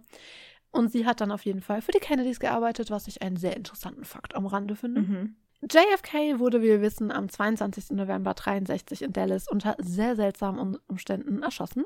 Die Journalistin Car Dorothy Kilgallen, von der wir gerade gesprochen haben, wurde im November 65 tot in ihrem Haus in Manhattan gefunden. Todesursache war wohl ein Herzinfarkt angeblich durch, also ausgelöst durch eine Überdosis Schlafmittel und Alkohol. Mm, praktisch. Und um diesen Tod ranken sich auch wahnsinnig viele Theorien, also wirklich wahnsinnig, da sie vor ihrem Tod sehr intensiv über JFK Tod, JFKs Tod recherchiert hat. Also sehr, sehr intensiv recherchiert mhm. hat. Und Dorothy Kilgallen war wirklich eine sehr krasse Journalistin. Also das darf man wirklich nicht unterschätzen. Mm. Die war da richtig tief drin und dann ist sie gestorben. Zufällig Bobby jetzt. Kennedy ist im Juni 68 erschossen worden. Auch hierzu gibt es sehr viele Theorien. Mhm. Sam Giancana, der Mafia-Boss, mit dem Marilyn vielleicht oder vielleicht auch nicht zusammen war oder wie dem auch sei, ist im Juni 75 in seinem Haus erschossen worden. Von wem ist bis heute nicht geklärt. Aber es war wahrscheinlich die Mafia. Und Jimmy Hoffa, der Gewerkschaftsboss, der auch bei der Mafia war und der Marilyns Haus hat verwanzen lassen, verschwand im Juli 75, also einen Monat nach Giancanas Tod, spurlos. Und das ist bis heute auch ein ganz großes Rätsel und auch ein sehr beliebtes Mystery-Ding in Amerika. Mhm. Wo ist Jimmy Hoffers Grab? Weil er wurde später für tot erklärt, aber man hat ihn nie gefunden. Okay. Also ganz schön viele Mordfälle. Mhm. Die komischen Zufälle häufen sich auch nach dem Tod, ich sehe schon. Ja, und ich sage nicht, dass die zusammenhängen, aber ich finde es halt irgendwie interessant, dass das alles so. Ja, ja naja. ich komme mir gerade schon so ein bisschen vor wie beim Hope-Diamant, aber, ne? Dass man so, oh, so viele Leute sind so krass gestorben, als sie den Hope Diamond in ihrem Besitz hatten. Naja, es war halt auch das fucking Mittelalter und das war halt einfach nicht gut, im Mittelalter zu leben. ja, klar, und weißt du, bei Jimmy Hoffa und Sam Giancana denke ich halt auch gut, ja, wenn du in der Mafia bist, dann kann das halt schon mal passieren, mhm. gell? Ja, ich meine, dass jetzt jemand aus der Mafia spurlos verschwindet, das ist nicht selten, glaube ich. So genaue Trete habe ich jetzt nicht zur Mafia. ja, ich auch. Aber ich kann es mir ja. vorstellen aber auch die anderen Zufälle drumherum. Also es ist schon alles sehr verzwickt. Also Twilight, was sind so viele komische Todesfälle. Ist, oh. ja. Und wie gesagt, es hat wahrscheinlich nichts damit zu tun, aber ich finde es trotzdem irgendwie krass. Ja, aber auch hier, also ihr seid gerne, wie gesagt, auch hier wieder herzlich dazu eingeladen, mit uns zu diskutieren und mit euch selbst untereinander zu diskutieren auf Instagram. Wir posten ja zu jeder Folge einen Beitrag, ein Bild oder ein Reel und da in den Kommentaren dürft ihr gerne wild diskutieren. Da freuen wir uns schon drauf, was da eure Meinungen auch sind dazu. Ich bin so krass gespannt, was ihr über den Fall Marilyn mhm. sagt. Also was eure Einschätzung ist, was euer Gefühl ist. Ob ihr vielleicht auch noch andere Informationen habt, die jetzt gefehlt Oh haben. ja, vielleicht habt ihr doch irgendwo die Waschmaschine aufgetrieben von Marilyn. Lass es uns ja, wissen. also ich meine, man muss sagen, die Folge geht sehr, sehr lang, aber trotzdem fehlt sehr Mhm. viel. Das weiß ich, das ist mir durchaus bewusst. Das heißt, wenn da jetzt noch irgendwas ist, das fehlt und was ihr unglaublich wichtig findet, schreibt uns das gerne, schreibt uns eure Meinung. Wir sind sehr gespannt. Also wir sagen das immer, aber bei dem, bei der Folge sind wir wirklich, wirklich, wirklich gespannt, was ihr denkt. Mhm. Ja, dann war's das für heute. Und das war jetzt unser letztes Marilyn History Special. Mhm. Leider, muss ich sagen. Ich vermisse Marilyn jetzt schon. Wir hoffen, es hat euch gefallen. Ich hoffe, ihr konntet irgendwas Interessantes davon mitnehmen. Also mir hat's sehr gut gefallen, darf ich jetzt mal an der Stelle vielleicht sagen. Und danke dir nochmal, dass du das alles so recherchiert hast. Vielen lieben Dank. Großer Applaus. Oh, sehr gerne. Ich hoffe, es war nicht so verwirrend. Ja. Also Pauline hat wirklich Recherchearbeit geleistet, im, im Dark Web abgetaucht, ähm, wie, kein, wie ich noch keinen Journalisten habe recherchieren sehen. Das ist wirklich, ähm, ja, war sehr beeindruckend zuzugucken. Dann hören wir uns sehr bald wieder mit einem anderen Thema. Und das war's dann für heute. Und mit Marilyn. mit vorzüglichen Grüßen, ihr Lieben. Bis zum nächsten Mal. Mhm. ciao, ciao.